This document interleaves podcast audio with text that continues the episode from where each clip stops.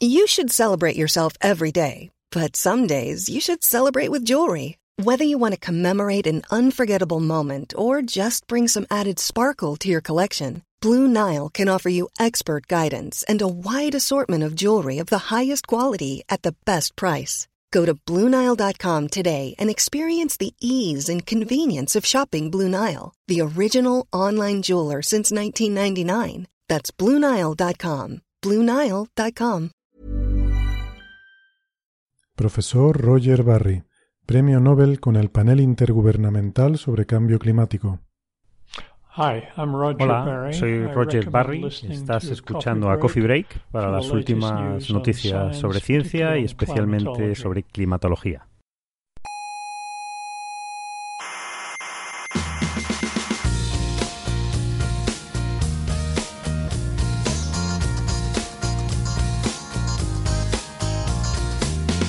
Aquí comienza Coffee Break, la tertulia semanal de la actualidad científica. ¿Cuántas estrellas tiene la Vía Láctea? Entre 200.000 y 300.000 millones. ¿Cómo lo saben? ¿Las han contado? ¿Acaso las han contado? No, hombre, no, lo que se ha hecho es un estudio... Soberbios, científicos soberbios.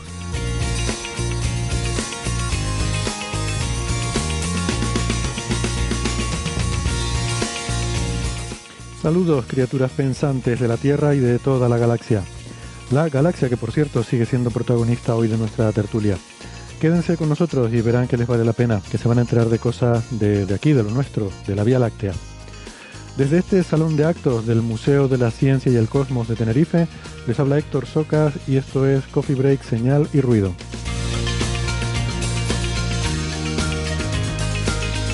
Como hace mucho calor, hoy más que café les vamos a sugerir un Mai Tai, porque pondremos la vista en Hawái para actualizar la situación y todos los problemas que hay con el TMT. También hablaremos de bioética, porque parece que algunos investigadores están yendo a China o a Japón para desarrollar investigaciones que no están permitidas eh, aquí en Europa o en Estados Unidos. Veremos qué es lo que están haciendo allí y qué son esas quimeras de las que se habla en los medios de comunicación. También tendremos cosas sobre la Vía Láctea, porque nuevos resultados que acaban de salir nos aportan más información sobre la forma de nuestra galaxia. Y por último, lo crean o no, volveremos a hablar de David Kipping, que acaba de publicar otro paper con una idea asombrosa, nada menos que usar la Tierra entera como un megatelescopio, casi nada. Pero como ya hemos hablado mucho de sus papers, eh, hemos pensado que lo mejor es llamarlo y que nos lo cuente él mismo. Todo eso y mucho más en un minuto, pero antes permítanme recordarles que estamos en muchas plataformas de internet. Además de la radio nos pueden escuchar digitalmente en Evox, en Spotify, en Google Podcast, en Apple Podcast, en TuneIn y en más sitios seguramente. Les recomendamos que se suscriban porque no les cuesta nada eh, y así no se pierden ningún episodio. Nuestra página web es señalirruido.com. Todo junto, con la ñ y todo, no pasa nada por poner una ñ, señalirruido.com. También nos pueden encontrar en redes sociales. Estamos en Facebook, en, Twitter y también, eh, gracias a Neferchiti, en Instagram. En la radio tradicional nos pueden escuchar en las emisoras eh, Icoden Daute Radio, Radio ECA y Onda Yaiza en la Comunidad de Canarias. En Madrid estamos en Onda Pedriza, en Aragón en Ebro FM, en Málaga en Radio Estepona, y en Argentina estamos en dos emisoras, en la FM 99.9 de Mar del Plata y en Radio Voces de La Rioja. Toda la información sobre estas emisoras, en qué, eh, cómo encontrarlas en su dial y en qué horario emite nuestro programa, está de nuevo en nuestra página web señalirruido.com.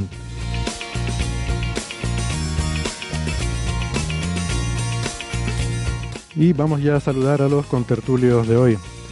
En Toledo, disfrutando de las vacaciones, tenemos a Sara Robisco. Hola Sara. Hola. Sara es ingeniera informática, es eh, arroba sararc83 en Twitter. Um, en Cambridge, no sé si de vacaciones, probablemente no, tenemos a Carlos González, investigador del Institute of Astronomy, doctor en ciencias físicas. Hola Carlos. Hola, buenas, ¿qué tal? Carlos es eh, arroba carlosgnfd. Eh, en Málaga, en su casa, porque lo han echado de la universidad, porque ya es agosto y se cierra la universidad le han dicho a Francis Villatoro, vaya usted a su casa a leer los papers allí. Francis, ¿qué tal? Muy bien, y he de confesar a todos los oyentes que acabo de llegar de la universidad, porque ayer hubo un corte de luz para el tema de control, tema, bueno, temas eléctricos, ¿no? Y cortan la luz en agosto un día, y claro, el día que te cortan la luz tienes que apagar el ordenador el día anterior, y el día siguiente, en este caso hoy, tienes que ir a encenderlo, porque yo uso el ordenador de mi despacho todos los días desde casa. Muy bien. Eh, Francis es eh, físico, matemático, informático, doctor en matemáticas y es em, profesor en la Universidad de Málaga. Su Twitter es arroba emulenews. Eh, y un servidor es arroba hsocasnavarro por si tienen algo que criticar sobre este programa. Em, vamos con los temas que teníamos para hoy. Em, si quieren podemos empezar por actualizar la situación con el telescopio 30 metros, el TMT que no sé si han visto noticias últimamente. Eh, hay, hay, mucho, mucho jaleo. Yo estoy por ponerme ya unos auriculares de estos de cancelación de ruido, porque ya hay, hay ruido en Hawái, hay ruido por aquí, eh, se está yendo un poco la cosa de las manos. No sé si han seguido un poco las noticias últimamente. Sí, algo, algo, algo he leído. Sí, ¿qué, qué, se rumorea por ahí, Carlos, en, en el Reino Unido? ¿Qué dicen los mentideros ahí fuera de, fuera de todo esto? La verdad es que aquí no se habla mucho del asunto, sorprendentemente. Yo creo que está un poco todo el mundo esperando a ver eh, dónde cae dónde cae la pedrea.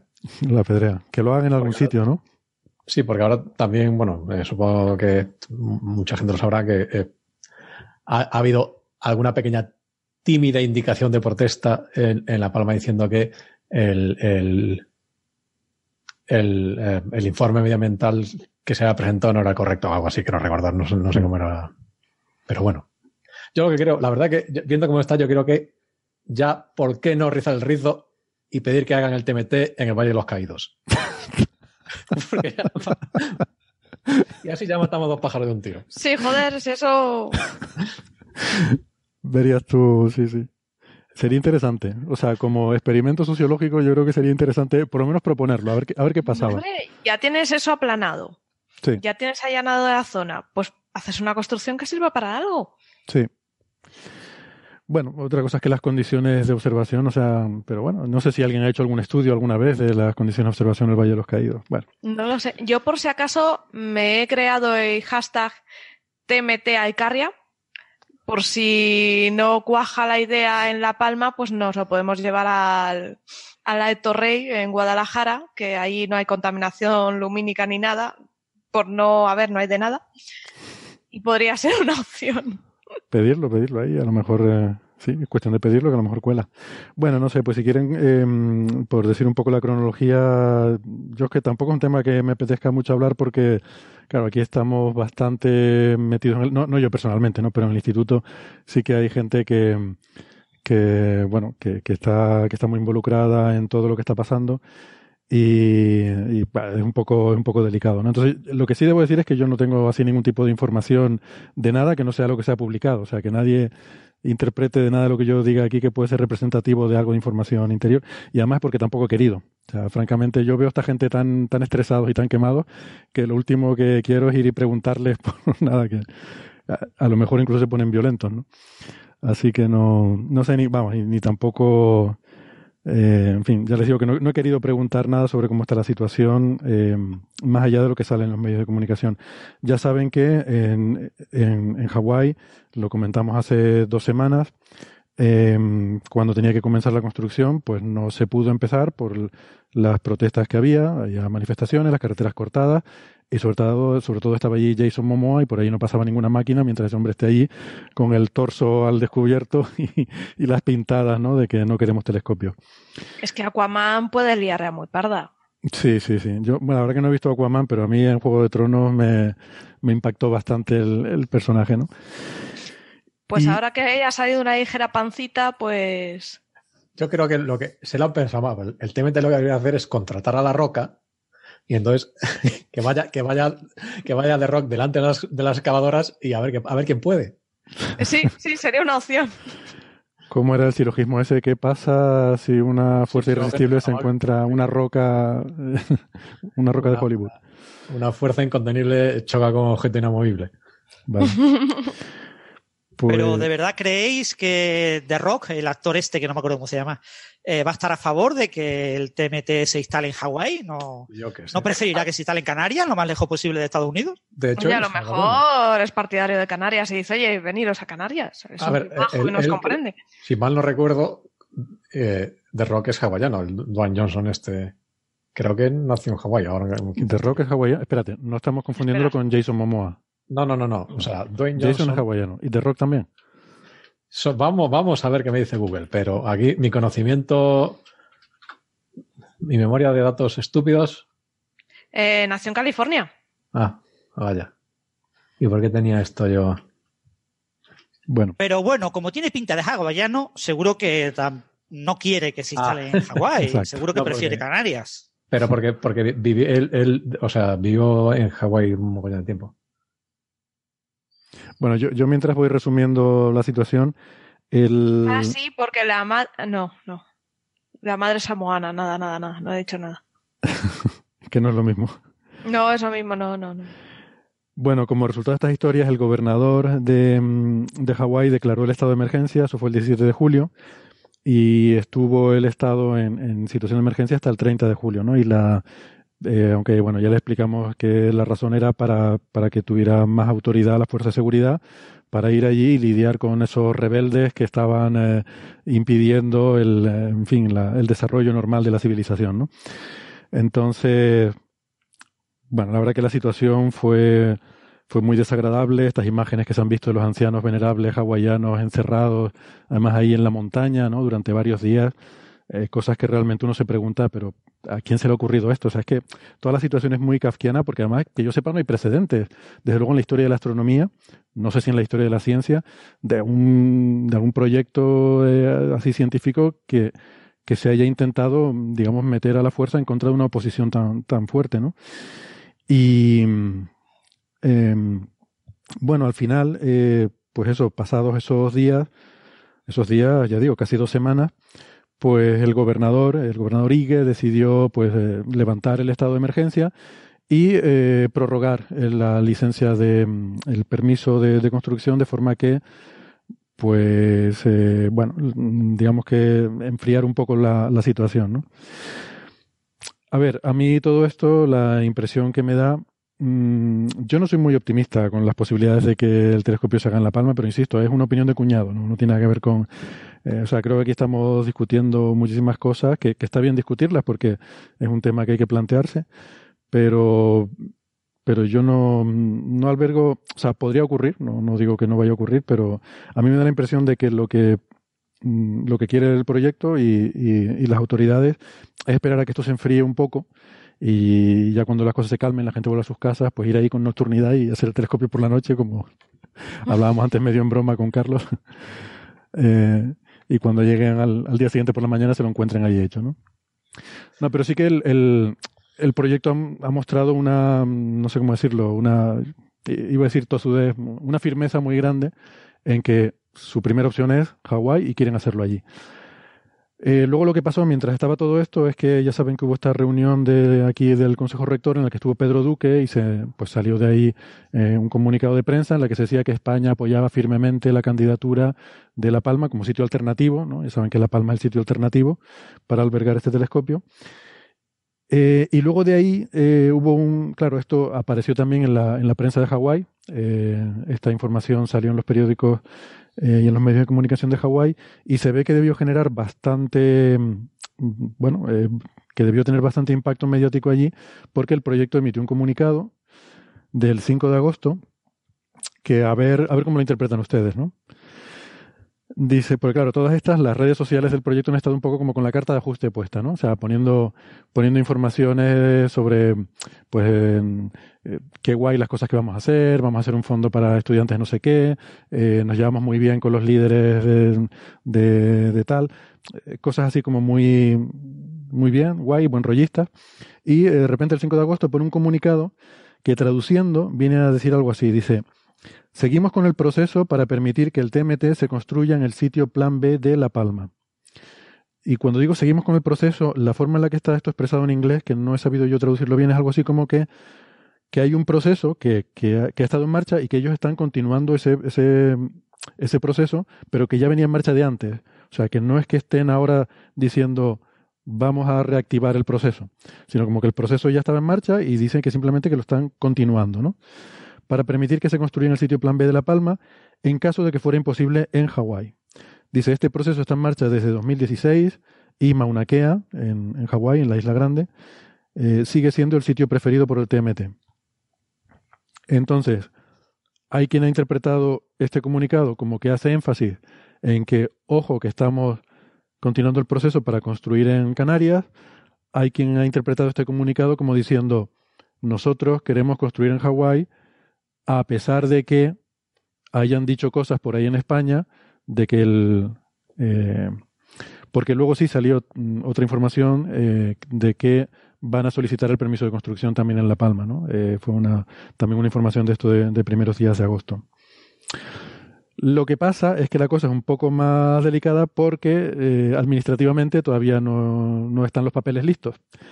Y esto tiene que ver con algunos eh, defectos que había en alguna de la documentación que se presentó inicialmente. Una de ellas el informe de impacto medioambiental que lo tenía que preparar el ayuntamiento de Punta Gorda, que es donde está el, el, terreno en el que se ubicaría el telescopio, y que al parecer, o sea, se hizo, pero al parecer había fallos ahí que eh, administrativos que subsanar. Eh, Punta Gorda es un ayuntamiento pequeño. ¿sí? Creo que parte del problema es que estaba en Comics Sans Serif. Sí. Sí, pues, o sea, con la administración española no te extraña que sean cosas así, que tiene que estar en formato Word y usted ha mandado un PDF. Esas cosas pasan. No, de todas formas, que el tema de que haya trámites administrativos que no se hayan hecho, que no estén muy allá, quizá es comprensible, ¿no? Porque si hasta hace nada no se tomaba las posibilidades de que se hiciera en La Palma, eran muy remotas, pues tampoco se han esforzado en algo que seguramente no se iba a hacer. Yo creo que era como invertir el tiempo en algo que no va a valer para nada. Y seguramente dijeron, pues mira, pasamos y ahora a correr. Pero bueno, es comprensible. Sí. Bueno, lo que dicen es que, ah, que esperan que para mediados de septiembre ya pueda estar todo listo, pero claro, eso nos pone ahora en una espera eh, que le da, en fin, margen al proyecto para no tener que decidir y que se enfríe la situación en, Hawái, ¿no? Es que esto es lo que nos pasó el verano pasado. O sea, yo les quiero recordar, cuando hablamos de esto el verano pasado, la situación era bastante delicada porque estaba suspendida la licencia de construcción en Hawái. Estaba apelada en los tribunales y no se sabía por cuánto tiempo se iba a estar en los tribunales. Y la idea era que para el verano se pudieran tener aquí la, eh, la licencia de obra ya lista para que de repente el proyecto tuviera que ponerse en la tesitura. Había una reunión además del, Consejo Rector del, del, consorcio para decir, mira, ya podemos empezar en La Palma o esperar no sabemos cuánto a ver qué dice Hawái. Eso hubiera sido una motivación importante para haber dicho, por lo menos para que los que fueran partidarios de venir a Canarias hubieran podido usar eso para decir, mira, no sabemos cuánto tiempo vamos a estar en estos problemas legales. El problema es que no estuvieron eh, esos permisos a tiempo para el verano y al poco tiempo, eh, bueno, a los, no sé si fue en octubre, entonces ya hubo una sentencia judicial que falló en favor del consorcio eh, autorizándoles a construir en Hawái. Entonces ya en ese momento es cuando digamos que se vienen abajo las expectativas de, eh, de La Palma.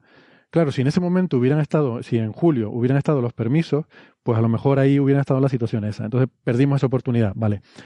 Ahora resulta que los, dioses hawaianos, eh, espero que nadie se enfade por la broma, porque es una broma que hace todo el mundo, así que que no se enfade conmigo, eh, los dioses hawaianos nos han dado una segunda oportunidad y volvemos a estar en las mismas. Si hubieran estado ya listos los trámites, ellos podrían estar ahora en la tesitura de decir, mira, en La Palma ya podemos empezar a meter máquinas, vamos a empezar ya a excavar allí. Pero como no están, pues damos de nuevo tiempo a que la situación en Hawái se arregle y tal. Que, en fin, que no es que no quiera que se arregle, lo que quiero decir es que las autoridades locales sí tendrían que tener ese, ese interés. ¿no? Uno como científico pues puede pensar, hombre, si el sitio principal es Hawái, eh, pues, pues, que se haga en, que se haga en Hawái, ¿no? O sea, pensando de una forma desinteresada y desapasionada y pensando solo en el bien de la ciencia, eh, porque sí es verdad que, y bueno, de esto a lo mejor Carlos nos puede hablar más, que hay una característica, si bien son sitios muy parecidos, son montañas muy altas rodeadas de mar, eh, casi todas las características son muy parecidas de un sitio y otro, pero hay una particularidad de Hawái que sí que le da una cierta ventaja a la hora de observar en el infrarrojo, eh, porque está mucho más alto y tiene menos vapor de agua, ¿no? Sí. Es, sobre todo para una de, uno de los, digamos, de las, las eh, patas de la ciencia de TMT es el infrarrojo medio. Eh, esto no, es, no es una, una, división que sea muy firme, pero básicamente el, así un poco, a grosso modo, en, astronomía dividimos la longitud de onda en, regímenes de, energía. Entonces está el visible, que es el, el que eh, nosotros percibimos con los ojos, y después eh, el visible más o menos va de, de 4.000 a 7.000 astros, y después eh, en torno a 7000. Hay gente, hay gente que dice que el infrarrojo empieza en 7000, hay, hay gente que dice que el, infrarrojo empieza en una micra, pero bueno, en torno ahí y hasta dos micras y media es lo que se llama el infrarrojo cercano y a partir de ahí, a partir de 3, 3 4, 5 micras es el infrarrojo medio, que es el régimen de, longitud de onda en el que la emisión térmica, eh, todos los cuerpos en función, en función de su temperatura, tienen una emisión espectral. Pues en este rango es donde esa emisión domina todas las demás eh, fuentes de radiación. TMT, eh, una de las cosas que va a hacer es explotar este rango. El problema de esto es que eh, el, cielo en este rango de longitud de onda no es oscuro, es muy brillante porque el cielo, aunque sea, aunque sea relativamente frío, pues tiene su temperatura y emite como cualquier otro cuerpo. Entonces, cuanto menos cielo tengas delante de ti, delante de tu telescopio, mejor. Es como la cumbre de Hawái, creo que está a 4.000 y algo metros, y esos 2.000 metros de diferencia que tiene con La Palma le dan una ventaja muy grande en este rango de longitud de onda. Hmm. Lo que pasa es que eh, hay, mucha diferencia de altura, ¿no? Está a 4.000 y pico frente a 2.000 y algo, eh, pero eso no quiere decir que haya un factor 2 de atmósfera, ¿no? Recordemos que la estratificación es exponencial, eh, hay mucha más densidad de atmósfera en las capas bajas y luego disminuye exponencialmente hacia arriba, ¿no?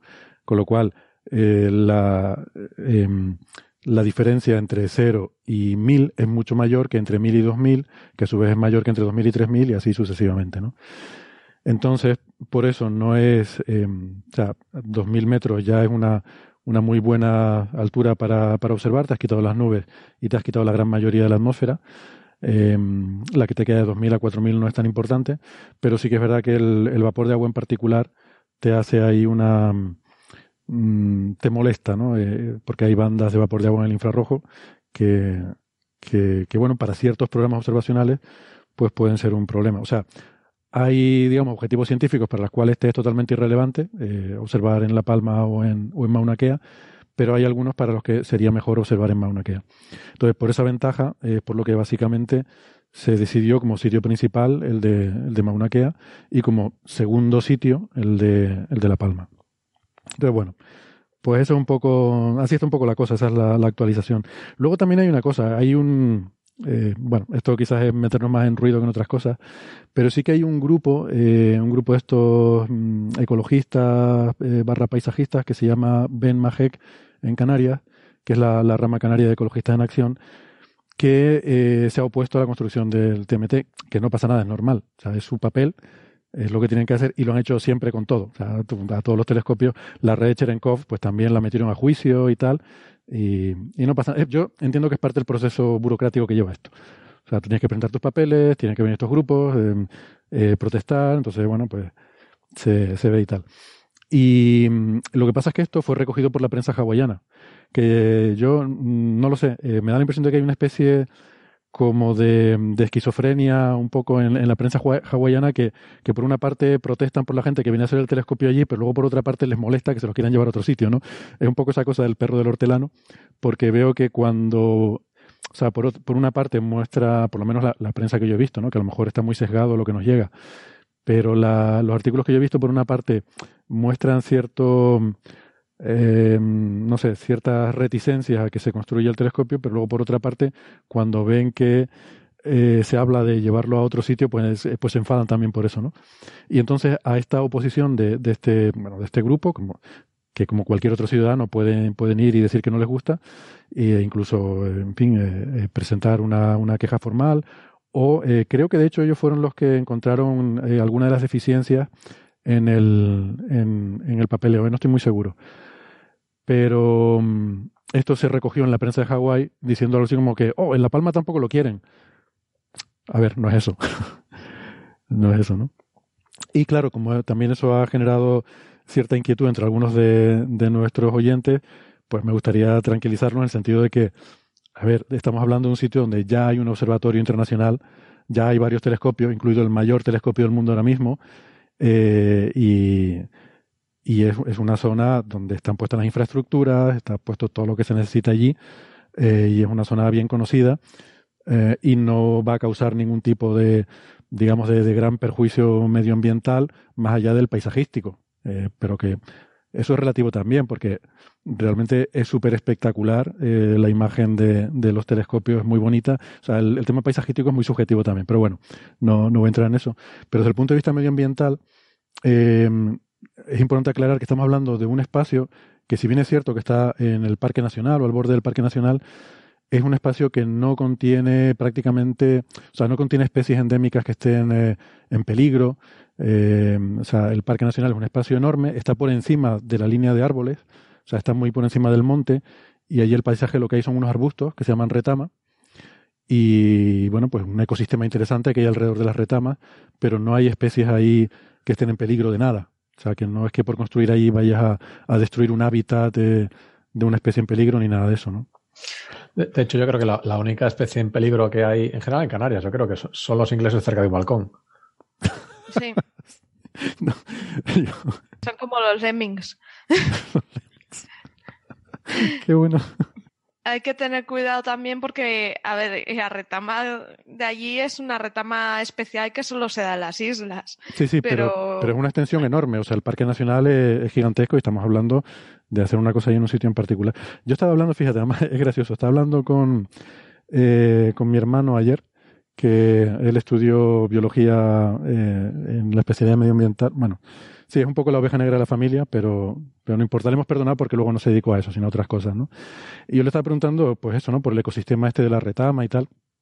Y decía que, hombre, que sí que, que es un ecosistema interesante y que es una, efectivamente es un arbusto que es endémico y que es muy interesante y tal, pero que bueno, que eso está por todas partes arriba, que no es y que mmm, dice, hombre, ahí lo único que justo en el solar donde vas a hacer el telescopio, el problema sería que tuvieras la mala suerte de que te encontraras allí violetas del Teide, que eso sí es una especie eh, en peligro y muy protegida. Dice, pero eso es muy poco probable. Digo, caramba, tan poco probable como que encontrar violetas del Teide, que es en Tenerife, en la isla de La Palma, pues ya sería, efectivamente es bastante, bastante poco probable. eh, o sea, que en ese sentido efectivamente hay que hacer todos los trámites de informe de impacto medioambiental y todas estas cosas, pero que no piense la gente que es que es un parque nacional donde hay unos, yo qué sé, unos bosques que hay que talar allí y, arrasar unos hábitats de especies. No, no es eso. Eh, no, además, eh, tienen que pensar que los ambientólogos llegarán, harán su informe y dejarán claro lo que haya, y ya está. Y que hay que fiarse de lo que diga eh, los especialistas en medio ambiente, no Sí, sí, no, no, lo está... que te diga eh, o que te diga el ecologista que a lo mejor se tiene más miedo pero no tiene conocimiento adecuado para decidir. Mm. Entonces, es mejor esperarse a que salgan los informes y ver un poco por dónde van las cosas y luego ya veremos, pero que no, no hay que alarmarse por ahora, que por ahora esperar y ya cuando sepamos todo ya. Mm. De hecho, la, la red Cherenkov, por ejemplo, que mencionaba antes que que también hubo oposición de este mismo grupo, eh, realmente eh, es mucho más, eh, o sea, es una extensión mucho mayor de terreno, ¿no? La que va, la que va a ocupar. O sea, que porque es una red de telescopios, son un montón de ellos, no me acuerdo ahora. Va a haber 20 telescopios muy grandes ahí de estos, de los de, de los Cherenkov. Eh, lo y, que, y, una lo cuestión, pasa... Héctor, eh, sí. sobre ese tema. Eh, todos estos estudios que comentan no se han hecho ya, quiero decir. Sí. Si imagínate que en septiembre deciden que se va para Canarias eh, cuántos años de retraso eh, acumulamos ya, pues ya llevamos cinco años de retraso. Sí. Eh, eh, acumulamos un par de años más porque estos estudios no se han hecho. No, no, no, no, la, la idea. de por qué no se han hecho? La idea es que estén en septiembre. Sí están hechos. O sea, para empezar, se han hecho ya para otros telescopios y otras instalaciones. Para todo lo que se ha hecho allí ha habido que hacer estos informes. Para este se ha hecho, pero había algunos errores que se están subsanando ahora. Y como ahora yo me imagino que lo que está pasando es que en agosto está todas las administraciones cerradas. Pues han dicho que en septiembre se presentarán y a mediados de septiembre espere, esperamos que estén aprobados. Ah, vale, vale, o sea que no queda nada, o sea, están prácticamente. No, no, no, estamos hablando de dos meses. O sea, en octubre se podría empezar la construcción caso de que fuera Exactamente. La, el, o sea, el, el, el, esquema temporal con el que trabajan es que en octubre se pueda conceder la licencia de obras para, para empezar a construir. Ah, vale, vale. O sea que no es, sí, no implicaría un gran retraso, ¿no? Lo único que pasa es que, claro, de aquí a octubre, pues a lo mejor ya Leonardo DiCaprio se ha ido a su casa y, están las máquinas ya trabajando en Hawái. Esa es un poco la, tal. No, de todas formas sí quería decir que, por poner un poco también las dos caras de, la moneda, que lo que sí es cierto es que en Canarias y sobre todo en Tenerife en particular, hay una especial, eh, digamos, sensibilidad con estas cosas porque se han hecho cosas muy raras. Y mm, no sé si atrever, bueno, sí lo voy a decir. Hay un caso en particular que es un, puerto eh, industrial que, que, se hizo en, en, el sur de la isla, en el cual pasó una cosa tan interesante como que una especie que figuraba en el catálogo de especies protegidas del gobierno de Canarias, que habitaba los fondos del mar de ese puerto, eh, era un problema para que se hiciera el puerto, eh, por eso eh, no cumplía con los requisitos de impacto medioambiental y, paralizó el, el, proyecto del puerto. Em, y entonces lo que, lo que decidieron hacer las autoridades políticas fue, bueno, como al fin y al cabo el informe de especies protegidas es algo que hace el propio, el propio gobierno, pues decir, bueno, hacemos un nuevo catálogo en el que esta especie ya no aparece como especie en peligro crítico, sino en peligro moderado o en no sé qué, eh, con lo cual ya sí pueden hacer el puerto, ¿no? O sea, es una especie de... Mm, en fin, y, esto, claro, me parece que, que es una auténtica sinvergüencería, ¿no? Las cosas no se pueden hacer así, pero se hacen. Y entonces este caso en particular y, otros que ha habido, pues yo entiendo que tienen a la gente con la mosca detrás de la oreja con estas cosas. Pero insisto que no es la misma situación, porque aquí no hay ninguna especie protegida. O sea, que no. Y no creo que aparezcan violetas del Teide en La Palma, por mucho que, por mucha mala suerte que tengamos, ¿no? Em, bueno, pues esa es un poco la, historia que hay, pero vamos, que aparte de eso. Eh, nada, seguir esperando y, a ver qué pasa. Lo interesante es que, eh, igual que antes, el año pasado, pues cuando todo el mundo decía, estaba clarísimo que se iba a quedar en Hawái porque los americanos no quieren venir a, un sitio en España y tal, pues bueno, ni en aquel momento estaba tan claro que, no iban a venir, ni ahora está como parece, ves aquí algunos medios de comunicación y parece que están ya eh, aquí la gente, los obreros con el casco puesto a, venir a, hacer el telescopio, ¿no? Y no, ni, ni una cosa ni la otra, yo creo. Podemos tener esperanza, la verdad que sería, eh, yo creo que para toda la astronomía española cambiaría totalmente el panorama para las próximas décadas, porque es que no es solo el telescopio en sí, es todo, eh, todo lo que lleva todo el ecosistema que lleva alrededor, ¿no? Los puestos de trabajo que genera. En fin, uno ya, pues, en fin, eh, ya está un poco mayor, pero la gente joven que está ahora mismo pues, haciendo el doctorado o que están estudiando y tal, les cambia totalmente las perspectivas de futuro. O sea, pensemos que si este telescopio va a costar 1.200 millones, eh, yo no he visto el presupuesto, no sé cuánto será el presupuesto de operaciones, pero para estas cosas se suele decir que el presupuesto de operaciones suele ser como el 10% cada año de lo que es la construcción. O sea, que estamos hablando de ciento y pico millones de euros al año para operar este cacharro, ¿no? Y eso serán sobre todo puestos de trabajo que pues lo normal es que sea gente de, por aquí, ¿no? Los que ingenieros, eh, científicos, eh, técnicos, de todo tipo de puestos de trabajo por no hablar luego también de, del hecho de la vinculación que se establece con el proyecto, ¿no? Creo que parte de la negociación es que el IAC lideraría el desarrollo de algunos de los instrumentos de siguiente generación, o sea, que ya te mete en un consorcio muy grande eh, y muy, muy potente. Es una oportunidad, porque hablamos de investigación, mantenimiento, un montón de, de cosas que nos hmm. van a aportar riqueza. Bueno, y no, y no hemos mencionado, o sea, el 10% del tiempo de observación sería para la comunidad española, que es como decir, o sea, alguien va a hacer un telescopio muy grande y el 10% del tiempo lo vamos a tener, ¿no? Eso, eso ya es muy importante, pero aparte de eso, yo creo que simplemente la, la cercanía y el vínculo con el consorcio, que recordemos es Canadá, Estados Unidos, China, Japón y la India, o sea, es un consorcio muy potente de la astronomía del siglo XXI. Pues eso ya te coloca si ya estamos en el mapa con, con el resto, pues nos pondrían más en el punto de mira de la ciencia. Sí, tengamos en cuenta que los tres grandes telescopios que va a haber, eh, dos van a estar en Chile y otros este. o sea que eso es, como decir ser las capitales de la astronomía, ¿no? Bueno, no sé, puede ser la cosa. Francis, cuando se va a hacer un gran acelerador de partículas, eh, ¿hay que hacer algún tipo de informe sobre si va a destruir el mundo y estas cosas? Pues sí, pues sí, hay que hacerlo. Eh, hay que hacer de todo. Eh, la verdad es que... la posibilidad de que haga, habrá agujeros ahí, portales dimensionales a otros universos, eso, eso entra en, los, en los informes. Sí, desde que hubo estas acusaciones, bueno, conspiranoicas en relación a la posibilidad de que destruyera el mundo, eh, todo ese tipo de cosas se toman muy en serio y se prepara todo, ¿no? Y, te encuentras pues grandes equipos de grandes genios dedicando gran parte de su tiempo cuando se va a construir un nuevo eh, gran acelerador eh, a, justificar y a, demostrar que prácticamente la probabilidad es cero de que destruya el mundo. Bueno, muy bien, pues si les parece. Porque la, denuncia va a estar, o sea, una cosa que ya saben los que van a construir un gran acelerador es que eh, va a haber una serie de grupos de presión que van a denunciar ante tribunales internacionales y van a decir que, se paralice todo. Y entonces, pues hay que estar prevenido, hay que tener todos los informes y presentarlos ante los tribunales cuanto antes para eh, que los retrasos sean mínimos. Vale, pues nada, si les parece, vamos, vamos pasando de tema. Eh, una cosa que ha estado saliendo en los medios de comunicación últimamente y que ha tenido a alguna gente bastante preocupada eh, tiene que ver con, biología y con cuestiones de bioética em, y es esto de porque además la palabra es muy llamativa que es quimeras, ¿no? El hecho de que haya investigadores que están intentando producir quimeras que eh, lo que quiere decir son em, embriones, digamos, animales que tienen células humanas, de alguna forma, ¿no? Esa especie de, de mezcla entre lo humano y lo animal, que la verdad es que cuando uno lo piensa da, mucho mal rollo. Em, pero bueno, hay muchas investigaciones em, para, bueno, con, infinidad de, aplicaciones que, requieren de este tipo de, investigación y, y, por diferentes motivos, ¿no? Uno de ellos es que hay cosas que tú no puedes hacer con embriones humanos, eh, simplemente por motivos éticos también pero hay, hay, otras razones para hacerlo. Sí, una razón, por ejemplo, para los oyentes, para que no lo vean como algo tan feo, una la razón más importante es crear animales que generen órganos humanos para trasplantes.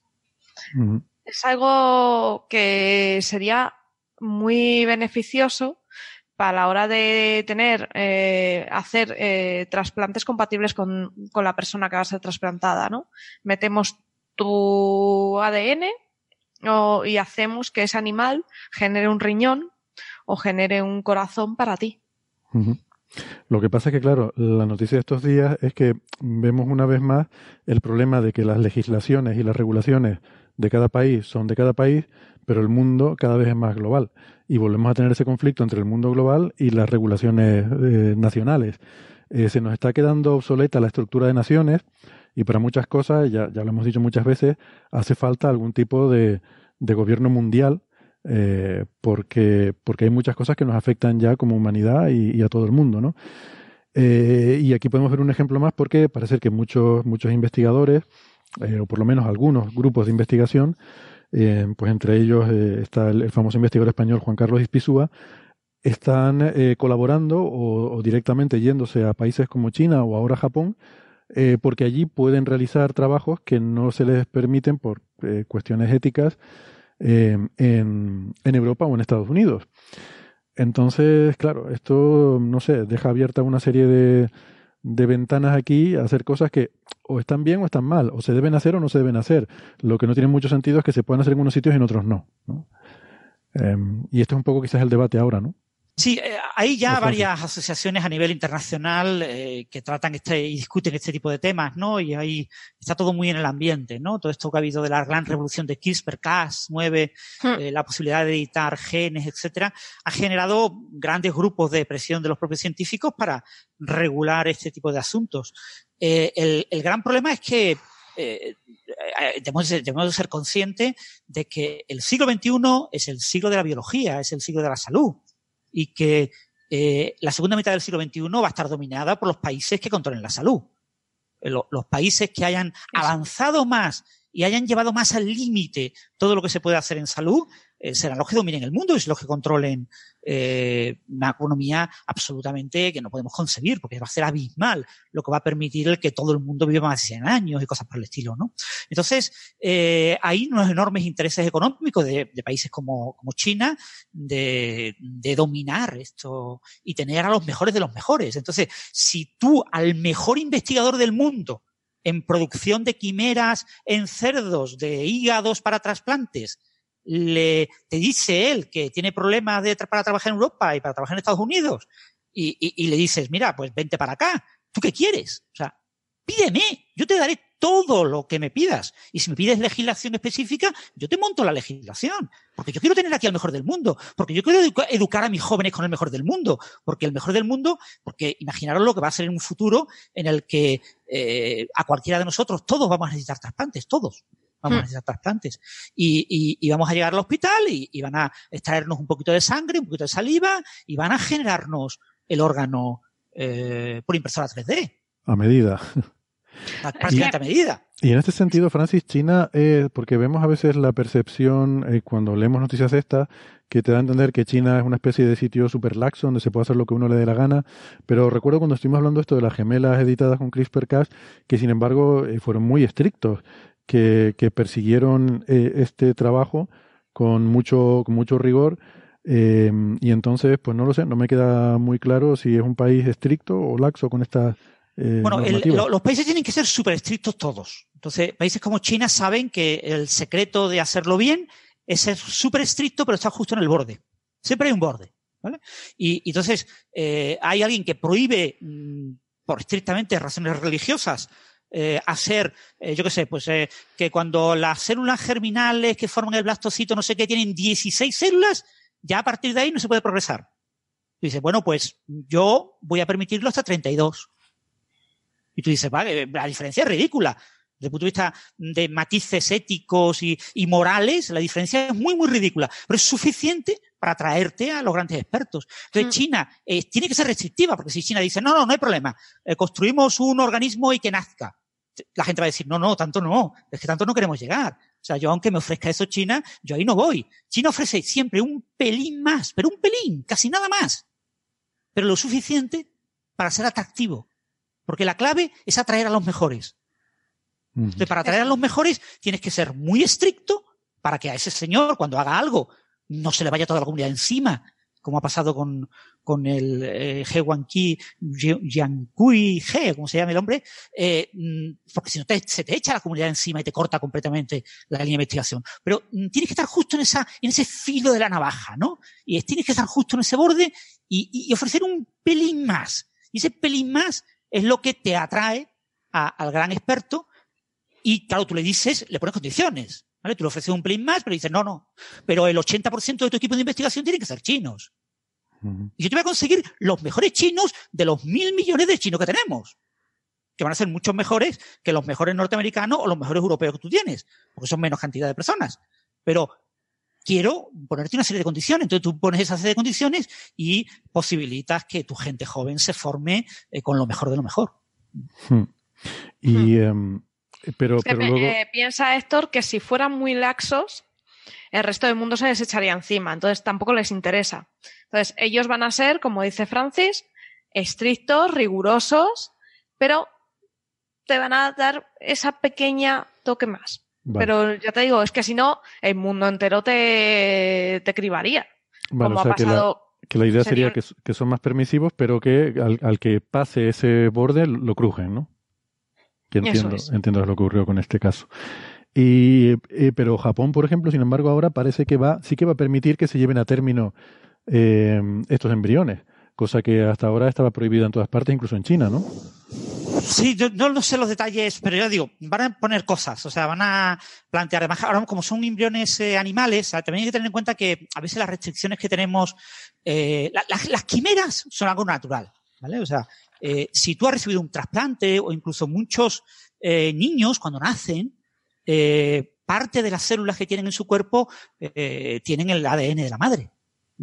Y, y, gente que ha tenido transfusiones de sangre, que ha tenido, o sea, es muy fácil que un individuo normal de nuestra sociedad con una cierta edad, pongamos yo que sé, 40 años, eh, tenga eh, varios ADN en su cuerpo. Es algo o incluso que hay hospitales y cosas así, es algo muy normal. ¿eh? O incluso niños que nacen que han absorbido un hermano gemelo y tienen mitad de o partes de su cuerpo que son que no son suyas, son de su hermano. Sí, son órganos que Son las, y las auténticas quimeras y, mm. y salen de forma natural. Entonces, claro, cuando hablamos de quimeras animales, es decir, un animal que tenga un órgano humano, es decir, un ADN humano, eh, depende mucho de la religión local, de, condiciones morales muy, muy locales, de si eso lo interpretamos como realmente medio humano o no. O sea, tú dices, yo tengo un cerdo cuyo hígado es, eh, tiene mi ADN. ¿Ese cerdo es mm, medio Francis o es, eh, no tiene nada que ver con Francis? ¿no? es un cerdo que tiene un hígado mío. Pues eso depende mucho del país y de, y de condicionamientos de ese tipo. Entonces, lo mismo en, Japón, eso no causa tanto problema como puede causar en Europa. En Europa es una barbaridad. O sea, mm. en Europa ya estamos pensando en que el, microbioma del hígado está controlando eh, las hormonas que recibe el encéfalo del cerdo y el cerdo está medio pensando como yo. Me imagino al cerdo escribiendo papers y estoy alucinando. Eh, no, pero sí que, vamos a ver, en el caso del quimerismo, a tener un ADN que no es el tuyo, tu cuerpo lo va a rechazar. Entonces, ese cerdo, si no recibe un tratamiento, va a morir. Entonces, tienes que tener en cuenta eso, que no son seres vivos que de forma natural vayan a permanecer y a conquistarte el mundo. No. De, todas maneras, yo creo que aquí hay una oportunidad de matar a los pájaros de un tiro y lo que puedes hacer es empezar a ofrecer trasplantes de jabugo criados en suelo. Matas, dices, bueno, o sea, ya, y después el resto del cerdo tampoco lo vas a usar. que se pueda cultivar directamente.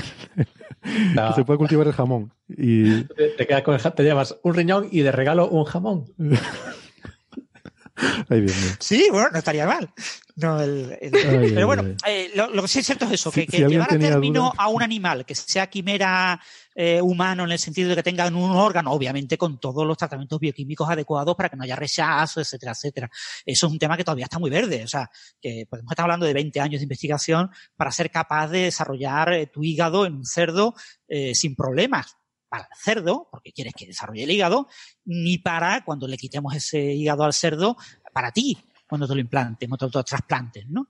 Pero que eso es un tema de investigación, hay que investigarlo. O sea, que no es que estamos hablando de que esto lo hace cualquiera en su casa, en su garaje, en un ratito. Esto, esto, es un tema eh, de investigación punta y que no está resuelto, hay que resolverlo. Pero eh, yo creo que es importante que haya países que se lo planteen y, vayan permitiendo poquito a poco que se vayan haciendo ciertas cosas, ¿no? Eh, y, en Europa es imposible, o sea, en Europa es inconcebible, o sea, y en Estados Unidos, con los gobiernos que hay ahora, también es imposible. Es, es inconcebible que, que porque para un, un norteamericano tipo, para un europeo tipo, eh, un tomate no tiene ADN, no tiene genes. Eh, y un cerdo no tiene genes. Un cerdo es una cosa absolutamente, todo lo que tengan los humanos lo tienen los humanos solamente, ¿no? los cerdos no tienen nada que ver con los humanos, ¿vale? Mm. Los cerdos son animales. Hay una enorme diferencia. Estas personas son personas que hace 100 años decían que un africano de Nigeria era un animal, era como un cerdo. Y ahora ya, por fortuna, ya no lo dicen pero eh, tenemos unos países en los que eh, ese tipo de cosas, decir que un decir que un cerdo tiene un órgano humano, ya no, no, no, ¿cómo va a tener un cerdo un órgano humano? ¿Cómo va a tener un cerdo un gen humano? Si es que hay muchos genes del cerdo que son prácticamente idénticos a los humanos, con una diferencia de dos o tres letras. En, decenas de miles de letras. No, no, no, pero no puede ser, no puede ser eso, ¿no? Es que les cuentas eso y les revienta la cabeza. Claro, entonces eh, hay cosas que, eh, pero mm, por eso hay que buscar países los que tengan pues otro tipo de cultura, otro tipo de, para empezar esto, y países que tengan un interés especial en, en ser los que dominen este tipo de tecnología, ¿no? En Estados Unidos es curioso con esas cosas, porque sobre todo con estas administraciones así más conservadoras, porque lo que hacen cuando la cosa ya va bordeando los límites de, lo ético, en lo, cual según la ideología política puede quedar dentro o fuera de lo admisible, lo que hacen es dicen, bueno, eso no lo prohibimos, pero eh, prohibimos que se financie con dinero público. Entonces solo lo pueden hacer las empresas privadas. Que esto se hace ahora con algunos de estos experimentos. Yo recuerdo... Eh, pues debe ser por el año 2003 o algo así, que yo estaba por ahí, se hablaba mucho de la investigación con células madre humanas, em, que era la época de, George W. Bush, que bueno, eso le parecía moralmente totalmente inaceptable, y entonces lo que hizo fue prohibir que se financiara con dinero público.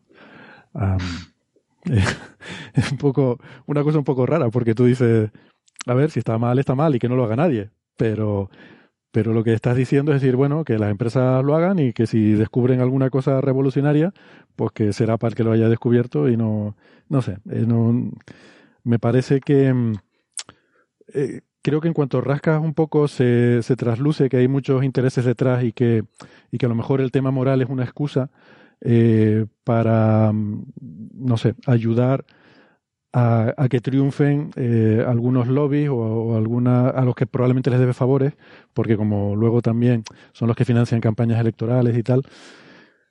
En fin, que, que el tema es complicado, ¿no? Pero me sorprende que la gente se quede en ese aspecto de, eh, de lo que es moralmente aceptable y no se dé cuenta de que más atrás están pasando cosas que son, que son importantes, porque el sistema, claro, todo esto es transparente, es decir, estos lobbies financian a estos políticos y eso es conocido. Y hay webs donde tú puedes ir y se publica toda la información de quién financia qué y con cuánto, ¿no?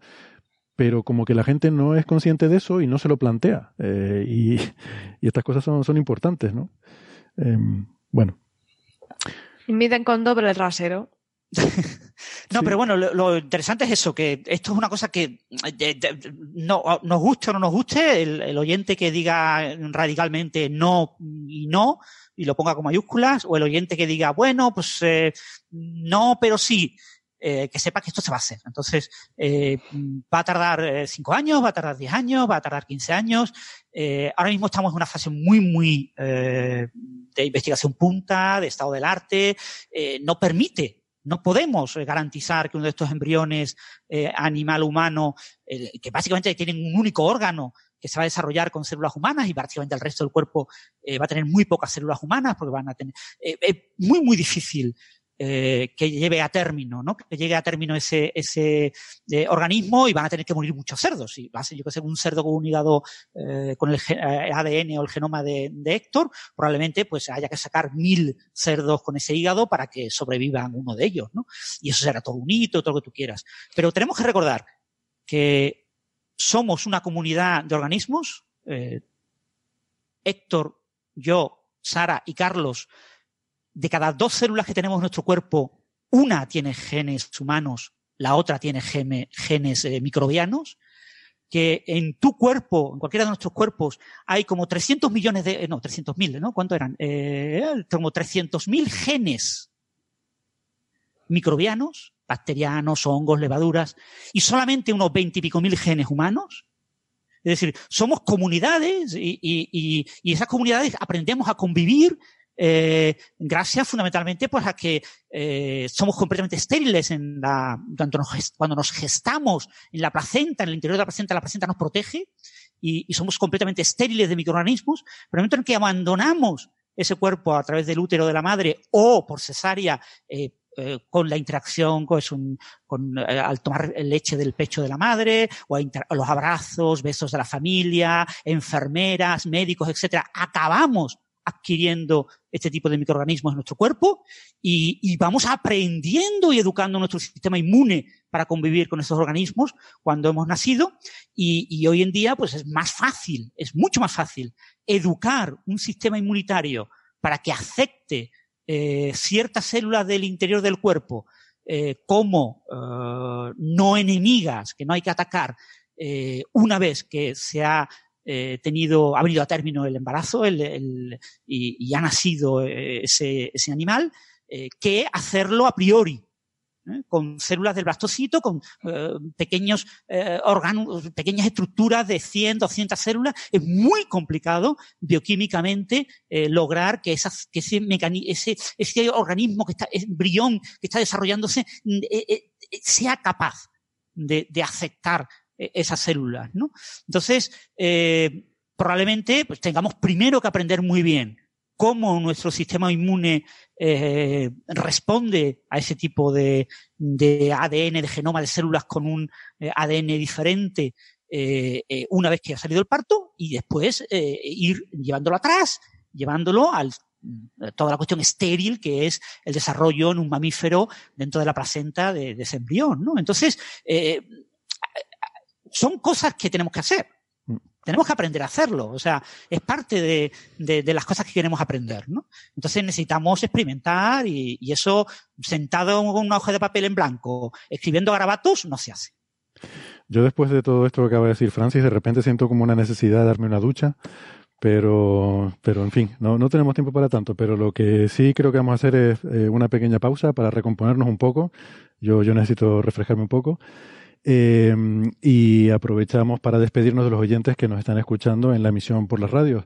Les recordamos, como siempre, que tenemos más temas que tratar eh, y, que, y que son bastante interesantes. Y tenemos también esa entrevista que les había prometido al principio con David Keeping. Si quieren escuchar todo esto, pues les recomendamos que nos busquen en Internet, en la versión podcast. Eh, y, y, si no, pues nos volvemos a escuchar la semana que viene. Si nos están escuchando en Internet, no toquen nada que ya volvemos. Venga, hasta ahora. Hasta luego. Hasta luego.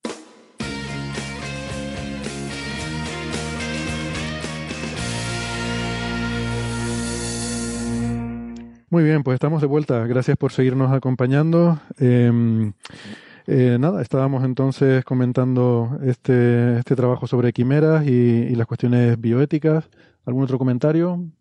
Pues uno que va a alegrar a todos los oyentes. A ver. Sí, sí, con todas estas investigaciones va a haber que sacrificar muchos cerdos, va a haber una buena época para comer torrendos y pancetita y cositas ricas, entonces va a venir una época muy rica. Madre mía, yo que estoy intentando llevarnos bien con, llevarnos bien con nuestros oyentes vegetarianos y, que, y que, se oponen a la, a la experimentación animal y estas cosas. Sí, los vegetarianos son súper majos porque así tocamos a más. Claro. Pero vas a comer, vas a comer torrendos, pero es posible que uno de los torrendos tenga la cara de tu tío, entonces tienes que Claro, tienes que ver ahí. Yo no sé lo que son esos torresnos o lo que sean, como se llamen. Cortezas, cortezas, Héctor, cortezas. vale. Cortecitas. Eso es como, como... Es la panceta del cerdo, tú figúrate, trozo de panceta, ¿vale? Se cortan trocitos, se fríe y queda la corteza churruscadita y luego queda la carne ahí crujientita también. Tiene pinta muy sano todo. Bueno, vamos a pasar de tema. Eh, y yo para esta semana había visto, vi casualmente en el archive que había un paper de eh, nuestros viejos conocidos Lingham y Loeb, si se acuerdan. Manasvi Lingham y Abraham Loeb de, de Harvard. Eh, que la verdad que hacía tiempo que no, que no hablábamos de, de, de estos dos investigadores en concreto, ¿no? Y, pero vamos, son, son bastante habituales en nuestro programa porque tienen esta costumbre de escribir papers muy, muy, muy raros y muy cortitos, fáciles de leer y muy raros. Así que eh, nos gusta todo. Pero, pero claro, yo justamente digo, eh, cuando lo vi, digo, caramba, es verdad, hacía tiempo que no, que no sabíamos de, de Lingham y Loeb, así que busqué, hice una búsqueda rápida en el archive y resulta que, bueno, que es porque no he estado atento, porque llevan un ritmo de, en lo que va de año, de uno al mes, más o menos. Eh, esta gente publica como churros. Mira, otra cosa así también muy frita y muy, muy saludable. Bueno, este es un paper que eh, tiene que ver con eh, la posibilidad de existencia de fotosíntesis. Bueno, lo que voy a decir, a mí este paper lo que me quedó mucha pena, me dejó muy decepcionado, es que eh, qué oportunidad perdida de haber titulado este paper algo así como Fotosíntesis a la luz de la luna. Hubiera sido un título precioso. Precioso. Yo tenía otro, otro titular muy bueno, es Avi se ha cansado de buscar extraterrestres y ahora busca plantas extraterrestres. Plantas extraterrestres. Sí, sí. Tomates en el espacio. no sé, pues eh, en fin, si quieres coméntalo, Sara, un poco de qué va el, de qué va el asunto, ¿no? Porque es así como muy, muy especulativo todo, ¿no? Es, es que es un, a ver, es un paper muy divertido porque es surrealista. Tú empiezas a leer y tienen, han tenido una idea de, y si hacemos espectrometría y buscamos en aquellos sitios donde encontremos que en el espectro hay oxígeno, y si buscamos también espectro de cosas que salen de la fotosíntesis, por si hubiera plantas y tal, y tú te quedas diciendo, ah, bien, oye, tiene pinta de interesante, ¿no? Continúas y quieren buscar fotosíntesis, pero en exolunas o exoplanetas. Y en el caso de los exoplanetas, sabéis que muchos de los que se han encontrado tienen una cara que da directamente a su sol, a su estrella, entonces la cara que da a la estrella está chicharradísima y ahí poca planta va a haber. La parte en que no da, que da la espalda de la estrella, ahí pues hay oscuridad permanente. Pero se les ha ocurrido una gran idea. Dice, ya, pero si tiene una exoluna, la luz de la estrella rebota en la luna, te da la luz en la parte oscura del planeta y ahí tienes fotosíntesis. Y a la luz de la luna, de ahí es lo que decía el título. Sí. Ahí me explotó el cerebro y dije, bueno, pues me he quedado un poco así. Porque hmm. o bien tienes una luna gigantesca que refleja mucho o, porque... que esté muy cerca del planeta. Es que justo ese es el cálculo que hacen, ¿no? Decir, bueno, hmm. ¿qué, ¿qué rango posible hay de distancias de luna? Si está muy cerca, refleja más, le da más luz y puede, eh, puedes tener más posibilidades de que haya fotosíntesis. Pero también si está muy cerca, pues llega un momento que hay un em, que, no, que, no, es estable el sistema planetario, ¿no? Que se puede romper eh, la Luna o el planeta o cosas. Entonces empiezan a pensar en estas cosas. La gracia es que, hombre, como idea estaría bien, lo que pasa es que ni siquiera la idea es nueva de ellos, ¿no? Eh, y de hecho ellos mismos lo citan, hay trabajos anteriores de 2006 y 2009 donde ya se ponen estos escenarios. Em, entonces ellos lo que dicen es que hacen un análisis sistemático pero vamos, el análisis sistemático mm, no es ni simulaciones ni nada, es cuentitas, ¿sabes? Cuentitas de estas de servilleta que decimos siempre. Y, y llegan a conclusiones del tipo de... Es que fíjate, me hace gracia esta, esta frase, por ejemplo, dice, por tanto, em, dice en inglés, it would seem, o sea, parecería como que pueden existir regiones del espacio de parámetros donde eh, la Luna pueda estar, o sea, todo es como tan puede ser, podría, que vaya usted a saber, ¿no? Es que ya, eh, porque tú ya te paras a pensar, dices, vamos a ver, ¿qué posibilidades hay de que una luna sea como un espejo tan potente que te dé una luz casi diurna para que una planta pueda... Ya empiezas ahí a decir, pero esto se les va. Y ellos ya cambian el registro y dicen, ¿y si la luna tuviera plantas que hicieran la fotosíntesis? Y ya ahí ya te cambias a la luna, que sí que recibe eh, una radiación menor y tal, y ahí es un poco menos loco, pero es como que todo el paper es muy loco. Es una cosa muy alocada. que luego no, a ver, tiene sus puntos interesantes, pero dices, pero Dios mío, que es que es muy surrealista, ¿no? Sí, era surrealista es la palabra. Estaba buscando a ver si, a ver a qué journal iba esto, si estaba aceptado en algún sitio y tal, pero no ponen nada y no he encontrado información. Así que no. Creo que al, al, journal de Astro Horticultura. De Mark Watney, editor científico. Pues no lo pone, no sé. Esto a lo mejor para lo que decíamos el otro día, las research notes estas de que alguien se hace cuatro cuentas y las quiere publicar, podría estar bien. Pero vamos, conociendo a esta gente, me temo que esto acabe en APJ o, en algún journal de estos. El mundo del tractor. El mundo del tractor, ¿no? Exotractores. Exotractores. Yo creo que esto ya, el único sitio donde lo puedes publicar es en Jara y Sedal. Bueno. Pues nada, no sé si quieren decir algo más de esto. Bueno, solamente un pequeño comentario, Héctor. Cuando has dicho que parece que están publicando un artículo al mes, Abraham Loeb, he dicho, voy a mirar en Archive a ver cuánto lleva el Archive, los números de este año, son 19. Sí. 01, 02, 03, 19 por el año, 2019, 01, 02, 03 por el mes. Entonces buscas cuál, qué archives tienen 1901 con autor Abraham Loeb y te encuentras 20. Sí, sí, sí, no. Yo decía uno al mes, la, combinación de Lingham y Loeb, ellos dos. Ah. esa, sí, sí, Abraham Loeb lleva ya 20 y, y llevamos 7 meses mal contado.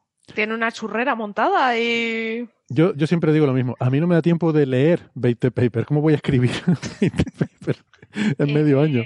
Os podría decir dónde os escribe y dónde se le ocurren, pero no, no os va a gustar. Ya, ya, casi mejor. Bueno, supongo que está metido en muchas grandes colaboraciones que a lo mejor producen mucho, pero aún así, aún así, lo que hemos hablado a veces por ética, aún así te los tienes que leer bien. O sea, tienes que estudiarlos en detalle. O sea, un artículo del que eres coautor no, tampoco vale una leída así rápida como hacemos aquí a veces. O sea, tienes que leerlo en profundidad y, y a mí me sorprende que se pueda tener eh, tanta, bueno, no sé, hay gente que tiene una productividad, no, no quiero medir eh, a otros por, por mis propias limitaciones, ¿no? Eh, Pero sí, pero recordar sobre todo eso, que Abraham Loeb está escribiendo artículos, eh, dos, tres, cuatro, como muchos cinco autores, eh, que no trabaja a nivel de grandes colaboraciones, ¿no? Hace poco ha sido gran noticia en España, o sea, ahora está como de moda no hablar del tema, eh, uno de los grandes eh, publicadores y, y, citados, científicos más citados de España, que es miembro de las colaboraciones, creo que era de Atlas, del, del LHC, y por tanto es coautor de todos los artículos de Atlas. Entonces es el, el español más citado con, con eh, citas, pero claro, porque es miembro de una colaboración. Hmm. Donde, claro, eh, eh, ha sido miembro de los artículos que han descubierto el Higgs. la colaboración Atlas está publicando, no sé, pero 100 mm, artículos. perfectamente al año. O sea, son unas cosas absolutamente increíbles. Claro, claro tiene, tiene citas todas las que te puedas imaginar. Y le han rechazado en la NECA para ser titular de universidad. Titular de universidad, ¿eh? No catedrático.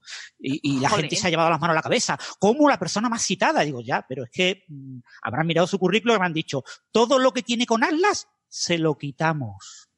Porque son con 2.000 autores. Ya, claro. Y hay que dividirlo por 2.000, ¿no?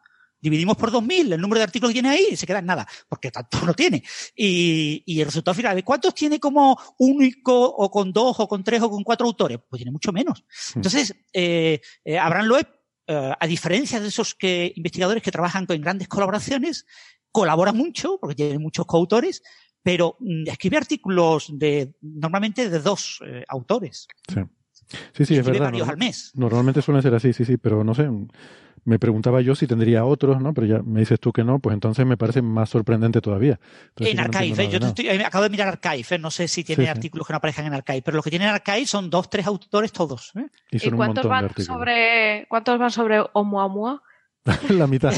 este año parece que poco, pero bueno, tiene sobre Sagitario de estrellas, sobre la tensión de la constante de Hubble, sobre estrellas de neutrones, sobre las galaxias, jellyfish, no me acuerdo qué eran, eh, eh, lo que hay en las playas eh, las medusas. medusas. Sobre las galaxias medusa, que no sé muy bien lo que son. Sobre meteoros eh, de origen interestelar, que es Oumuamua, pero no pone Oumuamua, pone meteoros. O sea, tiene artículos muy variados. Bueno, no sé. Pues... Es una mente inquieta, Jolín. La verdad que sí. Yo siempre cuando, eh, por, precisamente por esto que decía Francis, ¿no? Cuando eh, a la hora de mirar esto de citas y tal, cuando tengo que mirar algo así en un currículum, que normalmente no me gusta, ¿no? Uno intenta ir a criterios un poco más subjetivos, pero si tienes que mirar números, además de las citas, lo que suelo hacer es mirar citas normalizadas, que es dividir las citas por el número de autores de cada paper, y luego también las citas de primer autor, es decir, cuáles son los artículos en los que eres primer autor y cuántas citas tienen esos artículos, ¿no? Son diferentes métricas para compensar un poco estos efectos y ver diferentes posibilidades. Depende mucho del área, pero en muchos sitios no es importante ser primer autor, sino ser autor principal, es decir, ser el último autor, ¿no? Ser el, el, autor, eh, digamos, jefe, ¿no? El que ha traído el dinero, ¿no? El que, mm. el que mm, ha, ha eh, conseguido convencer a otros investigadores de que esa línea de trabajo, esas ideas son buenas y por lo tanto ha conseguido dinero para financiar esas líneas de investigación y ha puesto a trabajar a postdocs y a gente más joven eh, en esas ideas, ¿no? Entonces el primer autor muchas veces es el postdoc, el postdoc, el, el, el, doctor joven que tiene un contrato para hacer esa idea del gran jefe y el gran jefe pues es el gran ideólogo y el que va llevando la línea, el motor y, y va llevando diferentes proyectos, ¿no? Mm. Entonces, muchas veces depende del área, pero en muchas áreas eh, el último autor es el autor principal, ¿no? También es verdad que en física teórica, por ejemplo, en astrofísica teórica, eh, igual que en matemáticas, eh, se usa mucho el tema de ordenar por orden alfabético los apellidos, ¿no? Hmm. Con lo que eso diluye muchas veces las cosas porque ya no sabes ni quién firma, ¿no? O sea, qué ha hecho cada uno. No, todos los autores han contribuido por igual. Sí, cinco artículos para demostrar un teorema, pero eso cómo se concibe. O sea, ¿qué pasa? Que lo han demostrado entre ellos, cada uno por separado y después han visto que le coincidían las demostraciones. cada uno, cada uno hacía un paso. no, no, tiene mucho sentido, pero bueno, eh, eh, eh, a veces es difícil de justificar, pero sí es cierto sí. que bueno, que todos se van motorizando, varios quieren resolver un problema y, y, al final uno es el que realmente, pues yo he colaborado con matemáticos, ¿no? Mm. Y, y, y, al final siempre hay uno que es el, el que lleva la, el, el, el, que ha dado el paso más largo, ¿no? Y, todos hemos dado pasos un poco más cortos y, bueno, pero es el que ha dado el paso más largo acaba siendo un coautor más del, del artículo, pero bueno, eh, en otra ocasión pues ocurrirá al contrario, no será el que dé el paso más largo, ¿no? Sí, pero depende yo... mucho, mucho del área, ¿eh? Hmm, yo creo que en astrofísica no tenemos esos criterios. Quiero decir, siempre el, el, el, primer autor se supone que es el que ha trabajado más y si es un doctorando haciendo lo que le ha dicho su jefe, pues oye, pues, pues es lo que es, pero ha hecho el trabajo, por lo tanto se merece el mérito de que por lo menos ha hecho el trabajo, ¿no? No sé si Carlos, tú estás de acuerdo con eso o conoces alguna... Sí, no, es lo normal. Es lo normal, ¿no? Así que, bueno, por lo menos en nuestra área no tenemos que estar pensando si están alfabéticos. Bueno, alguna vez he visto alguno alfabéticamente ordenado, pero es muy raro. Y luego sí que es verdad que a veces es un poco injusto porque hay otro que hizo casi lo mismo que el primero y aparece segundo, y entonces ya da igual. O sea, ya del segundo al, al, octavo no importa en qué. Pero bueno, ya para eso se ponen de acuerdo y decir, oye, pues ahora voy yo de primero, en el siguiente vas tú de primero, y ya ahí se supone que dentro del propio grupo ya se organizan para repartirse un poco el crédito, ¿no? En la revista del grupo Nature está la costumbre esta de, eh, sobre todo cuando, cuando en un trabajo, eh, porque vamos a decir la verdad para los oyentes, ¿no? Realmente... Eh, no, no, la verdad no, no, digamos la verdad. Los, buenos trabajos lo hacen los jóvenes. lo, lo, el currito, el currito de verdad es el que curra. Mm. Y después hay mucho ideólogo, ¿no? Entonces, cuando hay varios grupos que se unen para resolver un problema, el currito de cada grupo, cada grupo aporta un currito, entonces, los primeros tres firmantes, pues son, hay tres grupos, pues son los tres primeros firmantes, son los tres curritos, un currito de cada grupo. Entonces, claro, ellos han contribuido entre comillas como igual.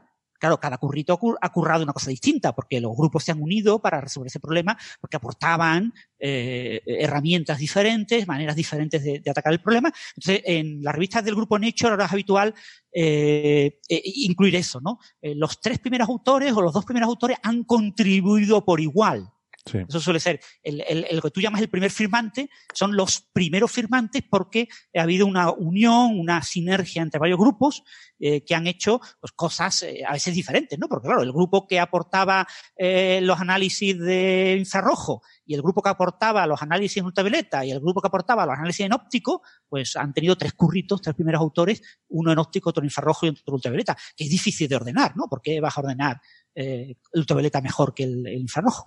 Mm.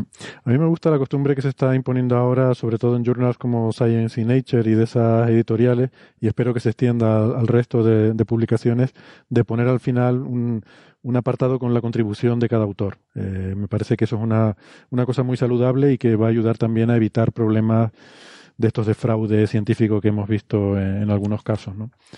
El típico Después, cuando evalúas un currículum, nunca miras esos detalles, ¿no? no, no, no, no, pero lo, digo pensando cuando hay fraude, ¿no? Y se dice, oh, pero es que este artículo estaba mal. Digo, oye, pero este artículo firmaron todas estas personas. Y dice, ah, pero yo no sabía nada. Yo, no sabía lo que estaba haciendo eh, Fulanito con los datos. Y dice, no, no, pues mira, aquí dice ¿Sabes? Por eso, el que quede bien especificado. Si no sabías nada, es que no hiciste nada. Y entonces que diga ahí, el autor eh, fulanito no hizo nada. Bueno, pues ya está, pues ya sabemos que no hizo nada.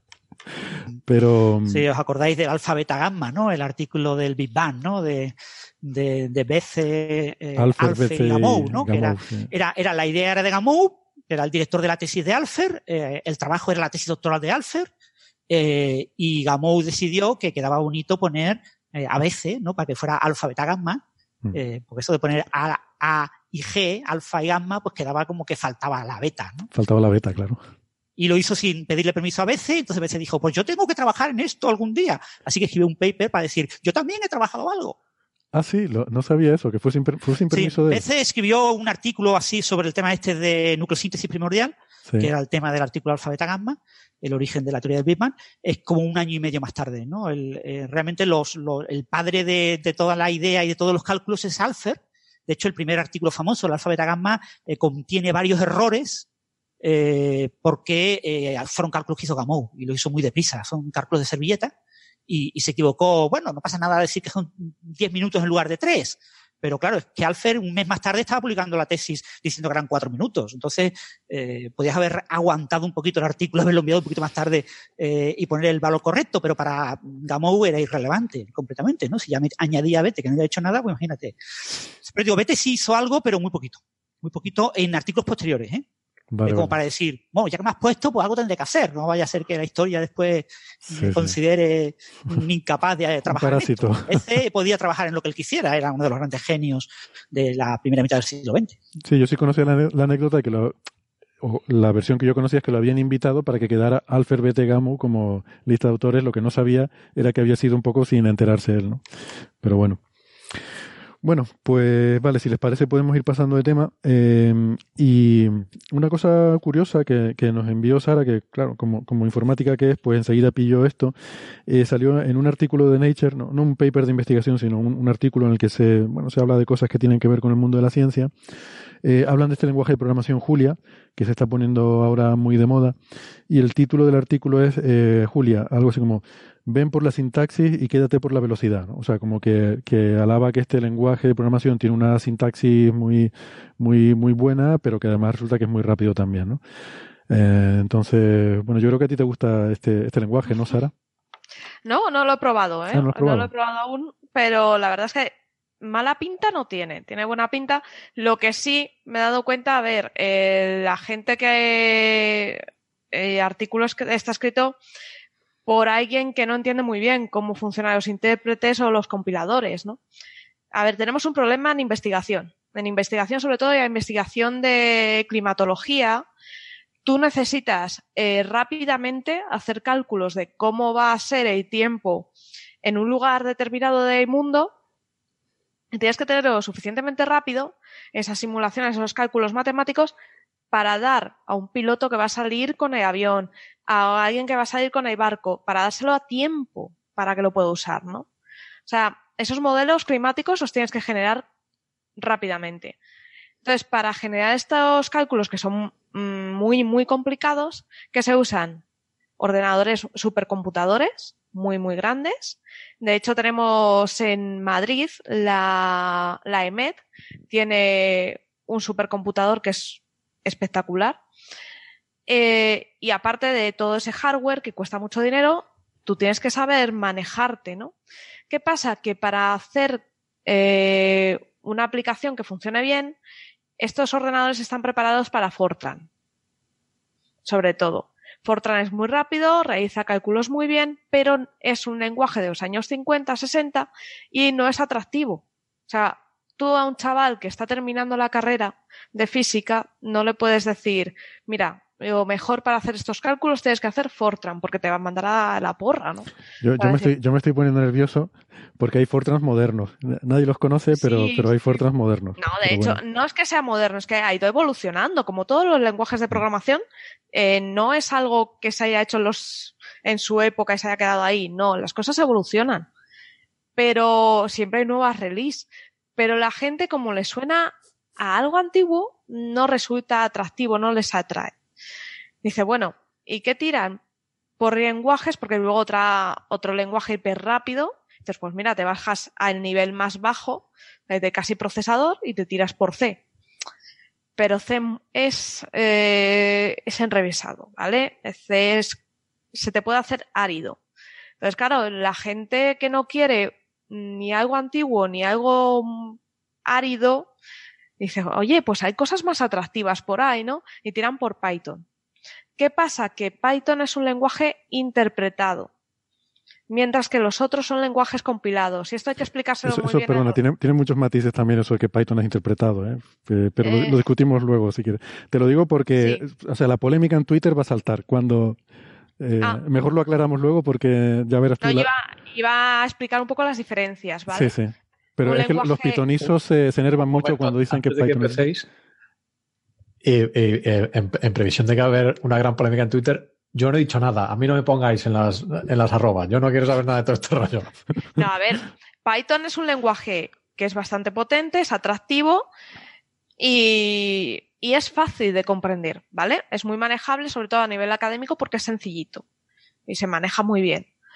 ¿Qué pasa? Que eh, un lenguaje compilado lo que hace es que eh, tú eh, cuando tú escribes el código, el compilador lo que hace es que lo pasa primero, lo traduce a C, lo baja de nivel, después ese C lo pasa a ensamblador, luego pasa a código, a código máquina. Entonces, cuando tú ejecutas ese ejecutable que, que tú ves como punto .exe, eh, cuando tú le das, es código máquina que tu procesador entiende. ¿Vale? En el caso de un lenguaje interpretado, tienes un- una, una aplicación que es un intérprete que va leyendo línea a línea, pin, pin, pin, y se lo va pasando al procesador. Por eso, cada línea que tú escribes te va a dar un resultado, que también es muy atractivo y muy interesante en ciertos casos. ¿eh? Uno nunca es mejor que el otro. Son distintos y para casos distintos. No hay que empezar una guerra de no, porque no. O sea, cada, digamos que eh, cada solución necesita su lenguaje, ¿vale? Y su tipo de lenguaje. No vamos a, no se puede tirar siempre por uno o siempre por otro. Vas a tener que adaptarte a tus necesidades. Vale, bueno, pues eh, el tema de Julia es que tiene, eh, es un lenguaje que, como se llaman, just in time. O sea, te va a dar, a dar resultados como un lenguaje interpretado. El compilador eh, se va a comportar más o menos como un lenguaje interpretado, pero es compilado. ¿Vale? Es una cosa un poco extrañilla, ¿no? Pues esto que, que le va a dar, que tiene la facilidad de comprensión de un lenguaje como Python y la velocidad casi, casi alcanza muy parecida a la de un Fortran o un C. Entonces, eh, eso puede ser muy útil para la gente que está empezando y sobre todo para hacer más atractivo este tipo de cálculos. Otro tema que tenemos es, ¿vale? Eh, si nosotros usamos eh, Python, Python es muy positivo porque tiene muchas librerías. Mientras que en Fortran, pues eh, a lo mejor no existen tantas y te tienes que picar tú el código. En cambio, Julia, otra ventaja que tiene es que entiende las librerías de Python y las librerías en Fortran y las librerías en C. O sea, se traga todo. Y eso es una ventaja porque tú no tienes que eh, transformarte librerías o escribir en otros lenguajes. Simplemente tú piensas tu idea, la picas en Julia y tiras millas. Porque sí lo que he visto en el, artículo de Nature es que hay, no sé si esto es cierto, ¿vale? Esto os lo pregunto. Eh, dan a entender que el físico escribe su programa en Python y una vez lo tiene, si funciona, ya lo pasa a Fortran. Y no sé si eso es algo común o que la persona que ha escrito el artículo se ha ido por las ramas. Hay gente que lo hace, yo no. Eh, a ver, yo es que creo. Es que creo que trabajas de doble y no sé si por si se hace por algo. Sí, se hace porque, a ver, eh, un lenguaje interpretado tiene una ventaja muy grande, que es que tú puedes, mm, es muy fácil de, depurar. Tú hmm. puedes ir parando las cosas, puedes ir corriendo trocitos interactivamente, pintas gráficas, ves cómo va, eh, tú vas corriendo tu programa, uy, a ver cómo es la distribución espectral de energía aquí, la pinta, así va bien, sigo adelante, mm, puedes ir viendo las cosas, digamos, eh, puedes ir viendo las entrañas de lo que está haciendo el programa. Eso es imposible de hacer en Fortran. Em, pero por otra parte, Fortran va mucho más rápido. O sea, Fortran y C son lenguajes un poco que están más cerca del bajo nivel, están mucho más cerca del procesador. Eh, se compilan y el, el lenguaje consiste en instrucciones muy sencillas, por eso es difícil hacer cosas guay, o sea, es difícil hacer librerías gráficas, eh, visualizaciones 3D, no, de eso todo olvídate. claro, porque no están hechos para ellos. no están hechos para eso. Son lenguajes hechos para calcular cosas. Para hacer cálculos muy rápido. Muy rápido. O sea, Fortran está muy bien para sumar, multiplicar, restar y dividir muy rápido. Eso, es. eso es lo que quieres hacer. Que al final todo lo que tú estás haciendo en física normalmente se reduce a eso. Entonces, si tú eres capaz de, de tu algoritmo reducirlo a muchos bucles y muchas operaciones básicas, eso lo metes en Fortran y, corre a tu pastilla. Y además, eh, las cosas para paralelizar están muy pensadas para esto, ¿no? Pero ¿qué pasa? Python tiene una serie de ventajas que es que corre en cualquier máquina. Todo el mundo lo tiene. Hay millones de personas haciendo cosas. Tú importas el modulito. siempre digo, resolver un problema en Python se reduce a buscar poner la instrucción import X, exacto, y, ver cuál es la X que tienes que poner ahí. Es importar algo que alguien ya ha resuelto y lo tienes puesto ahí, ¿no? Eh, pero a cambio es lento, es lento. Claro, pero porque estamos hablando de algo de alto nivel. Es de alto nivel. Eh, es interpretado, mm, sí, pero con matices, porque también es cierto que la primera, y creo que Julia es igual, la primera vez que corres un programa Python lo compila. Y, luego ya te genera esos ficheritos .pyc, que eso ya es, código, código objeto. Y luego también tiene otra cosa, que es que Python corre sobre una capa, sobre una máquina virtual. Em, o sea, no compila directamente al código objeto de tu máquina, sino hace lo que llama bytecode, que es una especie de código objeto específico de, Python, que mm, por eso es tan universal, porque tú simplemente desarrollas la máquina virtual para las diferentes plataformas y luego ya todos los códigos objetos de Python corren en esa máquina virtual y, y funcionan en cualquier vale. Vale, es un poco como Java, con su máquina virtual y por eso Uy. son... Esto, mucha No, gente se va a enfadar por esa comparación. No, no, no, no. Sí. A ver. Sí, no, te he entendido, te he entendido. Yo te he entendido, pero Internet no te va a Sí. entender, Sara, asúmelo. No, es. A ver. Es una analogía, ¿vale? Sí, Sabemos que Java es lentito, pero, pero es una cosa que hizo potente a Java y Sí, por la máquina virtual. Esa máquina virtual, que es compatible con todo. ¿eh? Exacto, es compatible con todo, esa es la gracia. Y Python también lo hace. Y por eso es muy universal. Y luego otra cosa que tiene Python es que te vale para un roto y para un descosido. Quiero Mm. decir, puedes hacer web, puedes hacer aplicaciones de escritorio, puedes hacer lo que quieras. Sí, sí, sirve para todo y es muy potente, tiene un montón de... Potente me refiero no en velocidad, sino en cuanto a la cantidad de cosas que te permite hacer. Eso es. Eh, y bueno, cuando Pero lo claro. controlas, sí, te permite hacer Pero- cosas muy, muy difíciles en poco tiempo. O sea, te permite hacer rápidamente, eh, está muy bien para hacer prototyping. Es decir, se te ocurre una idea y en Python la puedes implementar muy rápidamente en una tarde y ver si funciona o no. Luego ya si funciona dices, ah, vale, esto es una idea estupenda, vale la pena que yo pierda un mes en hacer un código Fortran o C que resuelva este problema. Creo que a lo mejor por ahí va el, Ah, el vale, artículo vale. en ese sentido. Yo eso sí lo he hecho. O sea, he hecho la prueba en Python y al ver que funciona, entonces me digo, vale la pena eh, hacerlo para que corra más rápido y hacerlo en Fortran. Yo, por ejemplo, sí, di, Carlos. No, sí, sí. No, iba a decir que para ponerte simplemente como ejemplo, cuando tuve la discusión esta con Farns sobre lo de las masas negativas, él lo tenía todo en Python. Eh, y lo que él tardaba varios días, a mí me corría en 3-4 horas, porque yo lo hice en Fortran.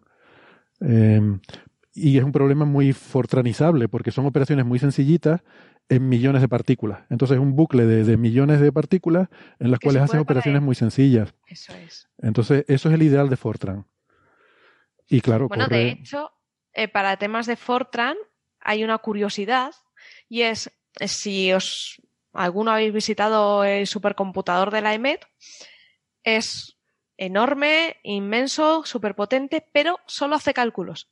No sabe escribir en memoria, en disco duro, ¿vale? Porque eso le ralentizaría. Entonces, ¿qué hace? Esos datos se los manda a una batería de servidores normales de toda la vida que tiene detrás, que ellos son los que escriben y almacenan datos. Es muy, muy divertido verlo por eso, porque él va a toda velocidad y claro, si no se ralentizaría. Va a toda velocidad, envía la señal, ¡pum! Y el otro es el que se ocupa mientras tú calculas, él se va y que tarde lo que sea, ¿no? Sí. Me pareció una forma muy, muy, muy inteligente de abordar eso, ¿no? Y muy chulo. No, y además ayuda porque con los superordenadores tienes un problema que es la escritura concurrente a disco, porque tienes muchos procesadores, si todos están accediendo a disco y a veces pasa, pueden chocar. O sea, pueden Eso estar es. intentando escribir eh, y, y generar conflictos, ¿no? Entonces siempre es más fácil gestionar esos conflictos si es un único proceso el que los escribe, recibe la información de todos los procesadores y es uno solo el que está escribiendo, ¿no? Eso es.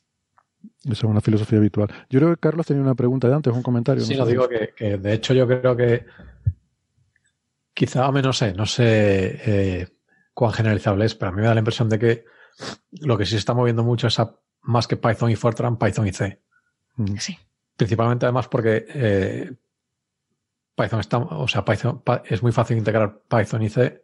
De hecho, por ejemplo, hay, hay nosotros lo que hacemos muchas veces es tú haces tu cosa en Python, entonces tienes tu programa enorme en Python y tu programa hace 50.000 cálculo- cálculos, pero el- digamos el cálculo principal es una multiplicación de matrices muy gorda o lo que sea.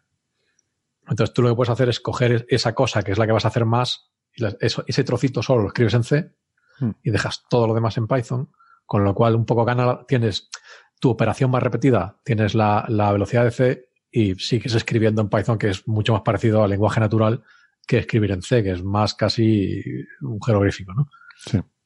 Sí, es más, C- lo C que decía es yo, más- es menos amigable, es más árido. C es más bajo nivel en ese sentido. O sea, lo que yo dije antes de Sí. Fortran se puede aplicar también a C y también C es bastante viejuno. Pero quizás es más universal dentro de la comunidad informática. Eh, y además hay una cosa, hay una analogía curiosa. Eh, es lo mismo que en C, tú puedes escribir, puedes poner una instrucción y escribir en ensamblador directamente. Sí. Eh, o sea, tú creo que era, si no recuerdo mal, era ASM, pones unas llavitas y puedes escribir directamente comandos en ensamblador, ¿no? Y con Python puedes hacer algo parecido con el C, ¿no? Es como una especie de analogía eh, de llamar a un, Sí. a un nivel más bajo, ¿no? De hecho, Esto, hay eh, muchos lenguajes de alto nivel, eh, sobre todo algunos viejunos, que metiendo unas llavecitas te permiten meter código en C directamente también. Ujú. Y a todas estas, Francia está muy callado. Yo no sé si, si tienes comentarios. No, bueno, yo no, no, no sé qué deciros sobre estos temas porque hay tantas cosas que se pueden decir. Bueno, el, el principio, eh, el tema de Fortran C, en realidad nadie usa C, ¿vale? O sea, eh, C es una cosa, yo estudié C y estudié eh, la implementación del sistema operativo eh, Linux en C, en todo detalle, en todo lujo, pero hoy en día todo el mundo utiliza C++. Sí. Es decir, los compiladores por defecto que vienen en Linux, lo que todo el mundo utiliza en superordenadores cuando habla de C es C++. Y C++ está orientado a objetos, obviamente de una manera un poco burda, te permite integrar C dentro, pero no es C. ¿vale? No. Y, y en C++ nadie recomienda meter directamente ensamblador, ¿no? Eh, la, la decisión entre Fortran y C++ hoy en día no es tan, eh, digamos, eh, eh, diferenciada porque uno permita más gráficos o permita más acceso a la máquina, algo así, prácticamente son idénticos. Es decir, Mm. la, la, desde Fortran 90, que ya es orientado a objetos, hoy en día la última versión creo que es Fortran 2008, eh, prácticamente Fortran te permite hacer lo mismo que puedes hacer en C++, eh, con absoluta libertad. Es una cuestión estrictamente de costumbre. O sea, yo tengo compañeros ingenieros eh, que hacen simulación de edificios y lo hacen en Fortran. Y, y tengo eh, compañeros que hacen eh, estructuras mecánicas, eh, análisis de, de la parte mecánica de un edificio, que es análisis estructural, y lo hacen en, en, en C++, ¿no?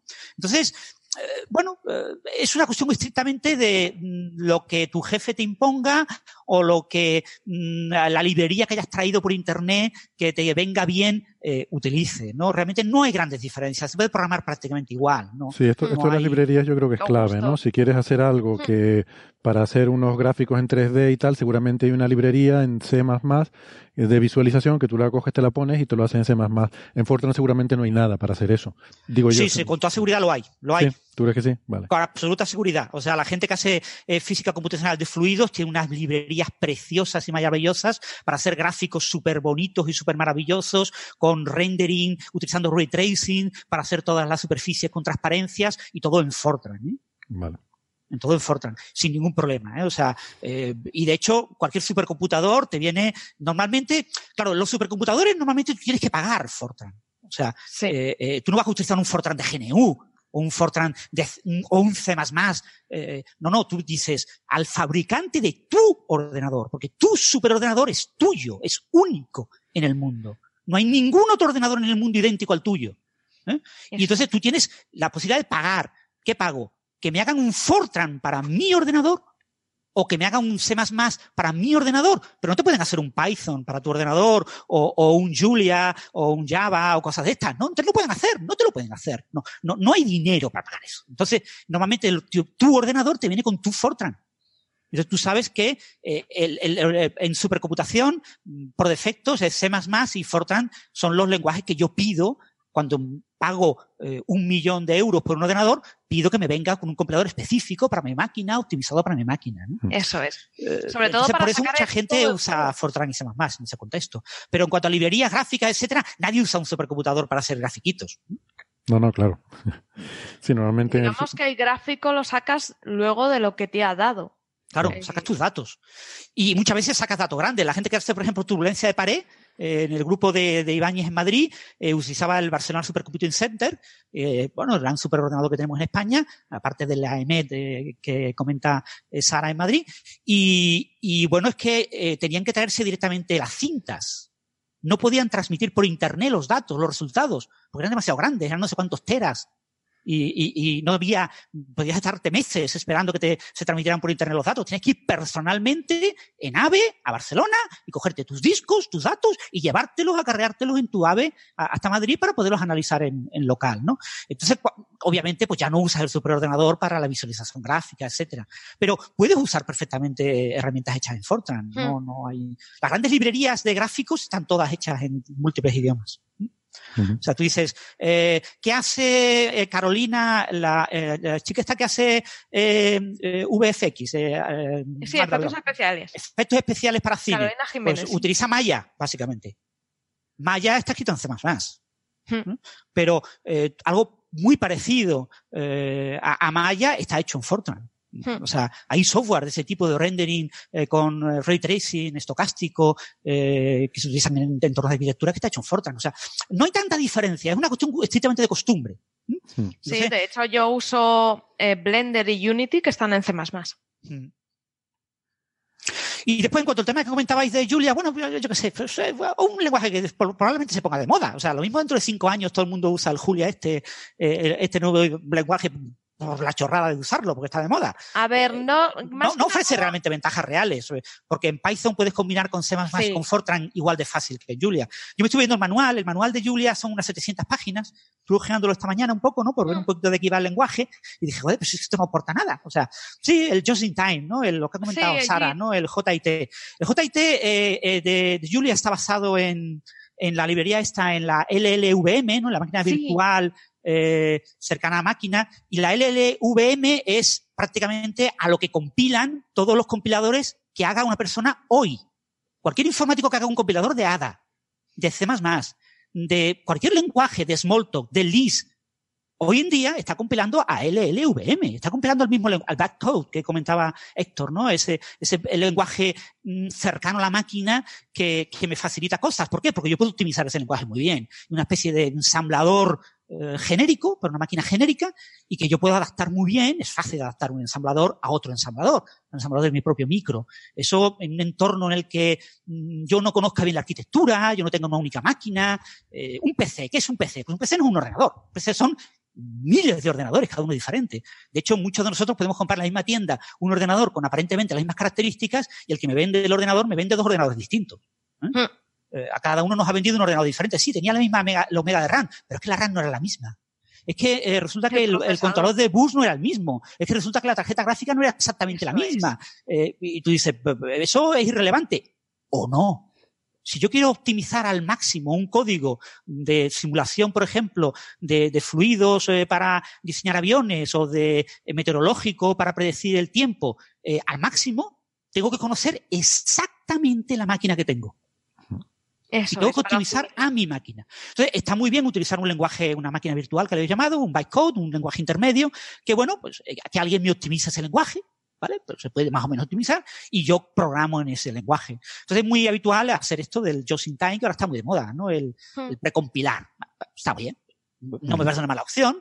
Es decir, eh, eh, hay un, en, en Julia, por lo que parece, hay un, hay un sistema que chequea un código, ¿no? Entonces, a la hora de interpretar el código, decide, si yo compilara este código, porque compilar tiene un penalty, tiene un, un coste. Compilar un trozo de código me cuesta un. Si yo compilo este código, yo estimo que el coste por compilarlo es tanto. Pero el código compilado va a tener una ventaja, va a ser más rápido. Entonces, lo que hace es en tiempo real ir decidiendo cada línea interpretada si yo la compilo o no la compilo. Entonces yo miro un trocito de código y digo, este trocito de código sí me conviene compilarlo. Lo compilo y lo ejecuto compilado. Eh, eh, si este trozo de código, compilarlo eh, y ejecutarlo va a costar más que ejecutarlo, pues directamente lo ejecuto. Entonces se estima eso y se hace eso eh, en tiempo real, ¿no? Es, es compilación sobre la marcha, ¿no? En el vuelo, ¿no? Sí. El just in time este. Bueno, Esto se puede implementar en todos los lenguajes. O sea, que Julia sea un lenguaje que lo tenga, bueno, pues está muy bien, pero hay Pero otros es que, que, lo tienen. claro, Prolog, Lisp ya lo tienen. Sí, de hecho es eso que se no inventó, inventado nada. se inventó con, con Liz, el padre de Liz, de McCarthy, ya inventó ese tipo de, de técnicas. De hecho, eh, si tú en Linux, eh, sabéis que Linux tiene una herramienta para que tú hagas tu propio compilador. Que la usamos en clase, se usa para nivel académico y para enseñarte a hacer tu propio compilador y tal. Las variantes del famoso Lex y Jack, ¿no? Ese, ese. Pues lo usa, usa esto. Así que Sí, yo qué sé. es algo digo, que no eh, es nuevo. De son hecho, cuestiones de Julia- modas. Pero que no Nature eh, reivindique, eh, perdona Sara, que Nature reivindique eh, Julia puede significar que mucha gente a la hora de empezar a programar decida, ¿qué hago? Python, MATLAB, Julia, pues venga, me pongo por Julia, ¿no? Que ahora está de moda, ¿no? Hmm. Yo creo que más lo que más va a tirar por un lenguaje o por otro quizá sea el coste, ¿no? Que un lenguaje sea mm, gratuito eh, siempre va a tirar sobre todo al estudiante, a la gente que está empezando siempre va a tirar más que pagar por un lenguaje que a lo mejor no, no vas a usar o, o te, o simplemente te implique un coste. Pero bueno, todos estos lenguajes nuevos siempre son gratuitos. Sí. Recordad Java, ¿no? Java, ¿no? Que ahora Sí, es de. Oracle, ¿no? O sea, Yo, yo ahora ya es un que, lenguaje comercial. Yo creo que lo más importante en estas cosas es hay una componente social, y es decir, cuánto se estandariza un lenguaje. O sea, si mucha gente lo usa, entonces va a haber un montón de aplicaciones y un montón de librerías y un montón de módulos que puedes aprovechar para tu beneficio, y eso es lo que al final determina el que te sea cómodo usarlo o no. Eh, entonces, me imagino que siendo open source eh, y tal, pues dependerá, claro, es que esto es un poco el pesca- la pescadilla que se muerde la cola. Su popularización dependerá de cuánto de popular sea. ¿Vale? Claro. Suena perogrullada, pero es un poco cómo funcionan estas cosas. Eh, hay algo no lineal en todas estas cosas de popularización, igual que un vídeo de YouTube que se viralice o no, pues con los lenguajes yo creo que pasa algo parecido, ¿no? A mayor comunidad, más ventajas. Exactamente, exactamente. Cuanto más gente lo use, más útil será. Y cuanto más útil sea, más gente lo usará. Y entonces hay una, una retroalimentación ahí tal. Yo creo que eh, Julia intenta ser que en vez de tener que aprender dos lenguajes, uno de alto nivel y otro de bajo, en vez de tener que aprender un Python y un C, o un Python y un Fortran, decirte, no, solo aprende Julia y ya está. Y con esto lo tienes todo. Porque supuestamente, yo no lo sé porque no lo he, y, y tampoco veo cómo, no se me ocurre cómo, pero ellos dicen que es muy rápido, que es casi tan rápido como un bajo nivel pero al mismo tiempo mm, es tan sencillo como un alto nivel. Mm, No sé, me suena un poco al bálsamo de Fierabras este, ¿no? Que lo cura todo, no sé. Habrá que verlo. Bueno, el, el, eh, recordar, por ejemplo, que yo uso mucho MATLAB, por ejemplo. MATLAB es comercial, ¿no? Y no es, eh, no es de gratuito, por, no es abierto, ¿no? Aunque hay algunos eh, compatibles, etcétera. Eh, MATLAB también ofrece este tipo de, de opciones. Hmm. Es decir, una, de la- una de las cosas que, que te venden, ¿no? Que te, que te promocionan el lenguaje es decirte que permite hacer esto ya también, ¿no? Entonces, eh, bueno, esto va a ser circunstancial. ¿Tú cuánto tiempo llevas trabajando en Python, Héctor? Eh, en Python, eh, o sea, empezar seriamente dos años, ¿Dos años solamente? sí. Sí, sí. O sea, había hecho antes cositas pequeñas, había explorado un poco, tanteado un poco el terreno, pero de empezar a hacer ya cositas que me resultaran útiles, sí, dos años. Y Carlos, si puedo preguntar, ¿tú qué lenguaje usas habitualmente? Yo casi todo Python y, y algo de C++, sobre todo eso, lo que comentaba antes, para, para optimizar alguna cosa que, que, que esté... ¿Y un- Carlos, desde cuándo usas Python, más o menos así con asiduidad? Yo desde, exclusivamente desde hace unos nueve años. Si te iba a decir bastante más que yo, pues recuerdo que yo le preguntaba mucho a Carlos cuando, cuando estaba empezando, ¿y esto en Python cómo sea? ¿Y se puede usar Python para esto? Yo es que, eh, por- yo cuando, eh, cuando estaba en Tenerife usaba IDL, que entre otras cosas porque era el, la cultura era la de usar IDL allí, vamos, todo el mundo usaba IDL. Y, y había licencias, pero cuando me fui de allí, fui a un sitio en el que las licencias de IDL, que son muy caras, escaseaban, con lo cual, pues, Eso es la clave, o sea, el tema cultural que acabas de comentar, o sea, eso es fundamental. O sea, en mi entorno, ya te digo, mm, yo trabajo con mucha gente, claro, los informáticos son informáticos y, y está el informático de pro que defiende que tiene que trabajar en C++, porque es que C++ es C++, es que cómo vamos a utilizar otra cosa, ¿no? O sea, parece como inconcebible, ¿no? Usar otra cosa. Pero eh, después, eh, cuando te vas fuera de ese entorno, por supuesto, yo, yo tengo compañeros informáticos eh, aquí en la Universidad de Málaga que han creado un lenguaje que son parte de los padres de un lenguaje eh, que eh, se puede pues, descargar por internet y hay mucha gente, hay toda una comunidad que lo hace, ¿no? Entonces, son parte de los ideólogos, de las personas que idearon eh, qué tenía que tener ese lenguaje para que fuera claramente diferente y pudiera recibir un nombre, ¿no?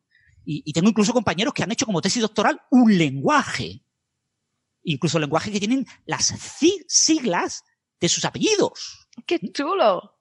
Pero bueno, son lenguajes que usa poca gente. Ellos lo usan, ¿no? En su grupo de investigación, pero poca más gente en el mundo, ¿no? Pero eh, eh, entonces hay de todo. Pero en la parte más de ingeniería, que son más usuarios, más como vosotros, ¿no? Como los astrofísicos, eh, depende muchísimo de tu padre, de tu padre conceptual, de tu entorno, ¿no? De, del compilador que tengas, de la máquina. Si tu jefe te dice, mira, tienes que trabajar con el Barcelona Supercomputing Center para tu tesis doctoral, te vas a ir allí 15 días, te van a enseñar a programar para que sea fácilmente de optimizar allí, te lo van a optimizar ellos, tú no vas a tener que optimizar nada, pero tú tienes que darles un código que sea más fácil de optimizar, y ellos te van a dar una serie de cursos, y va a ser en Fortran 2008. Y tú dices, bueno, pues ya está, aprendo 2008, Fortran 2008, aprendes Fortran 2008. No lo has estudiado nunca en la carrera, porque siempre te dijeron que era obsoleto. ¡Wow! Fortran, uno de los primeros lenguajes de toda la historia de alto nivel. Eso tiene que ser obsoleto. Fortran 2008, claro, es que se creó en 2008. ¡Wow! Obsoletísimo, lleva 10 años en el mercado. Pero, eh, por obligación. Tienes que hacerlo, lo aprendes y ya programas en, con soltura en Fortran 2008 y a los cuatro años, pues eh, para ti Fortran es lo mejor del mundo mundial. Eso es. Hmm. A ver, yo siempre digo, no hay nunca un lenguaje mejor que otro. Debemos elegir el lenguaje en función a qué queremos hacer y en qué máquina lo vamos a usar. Nada más, eh, vas a usar a lo largo de tu vida un montón de lenguajes. no hay que decantarse siempre por uno.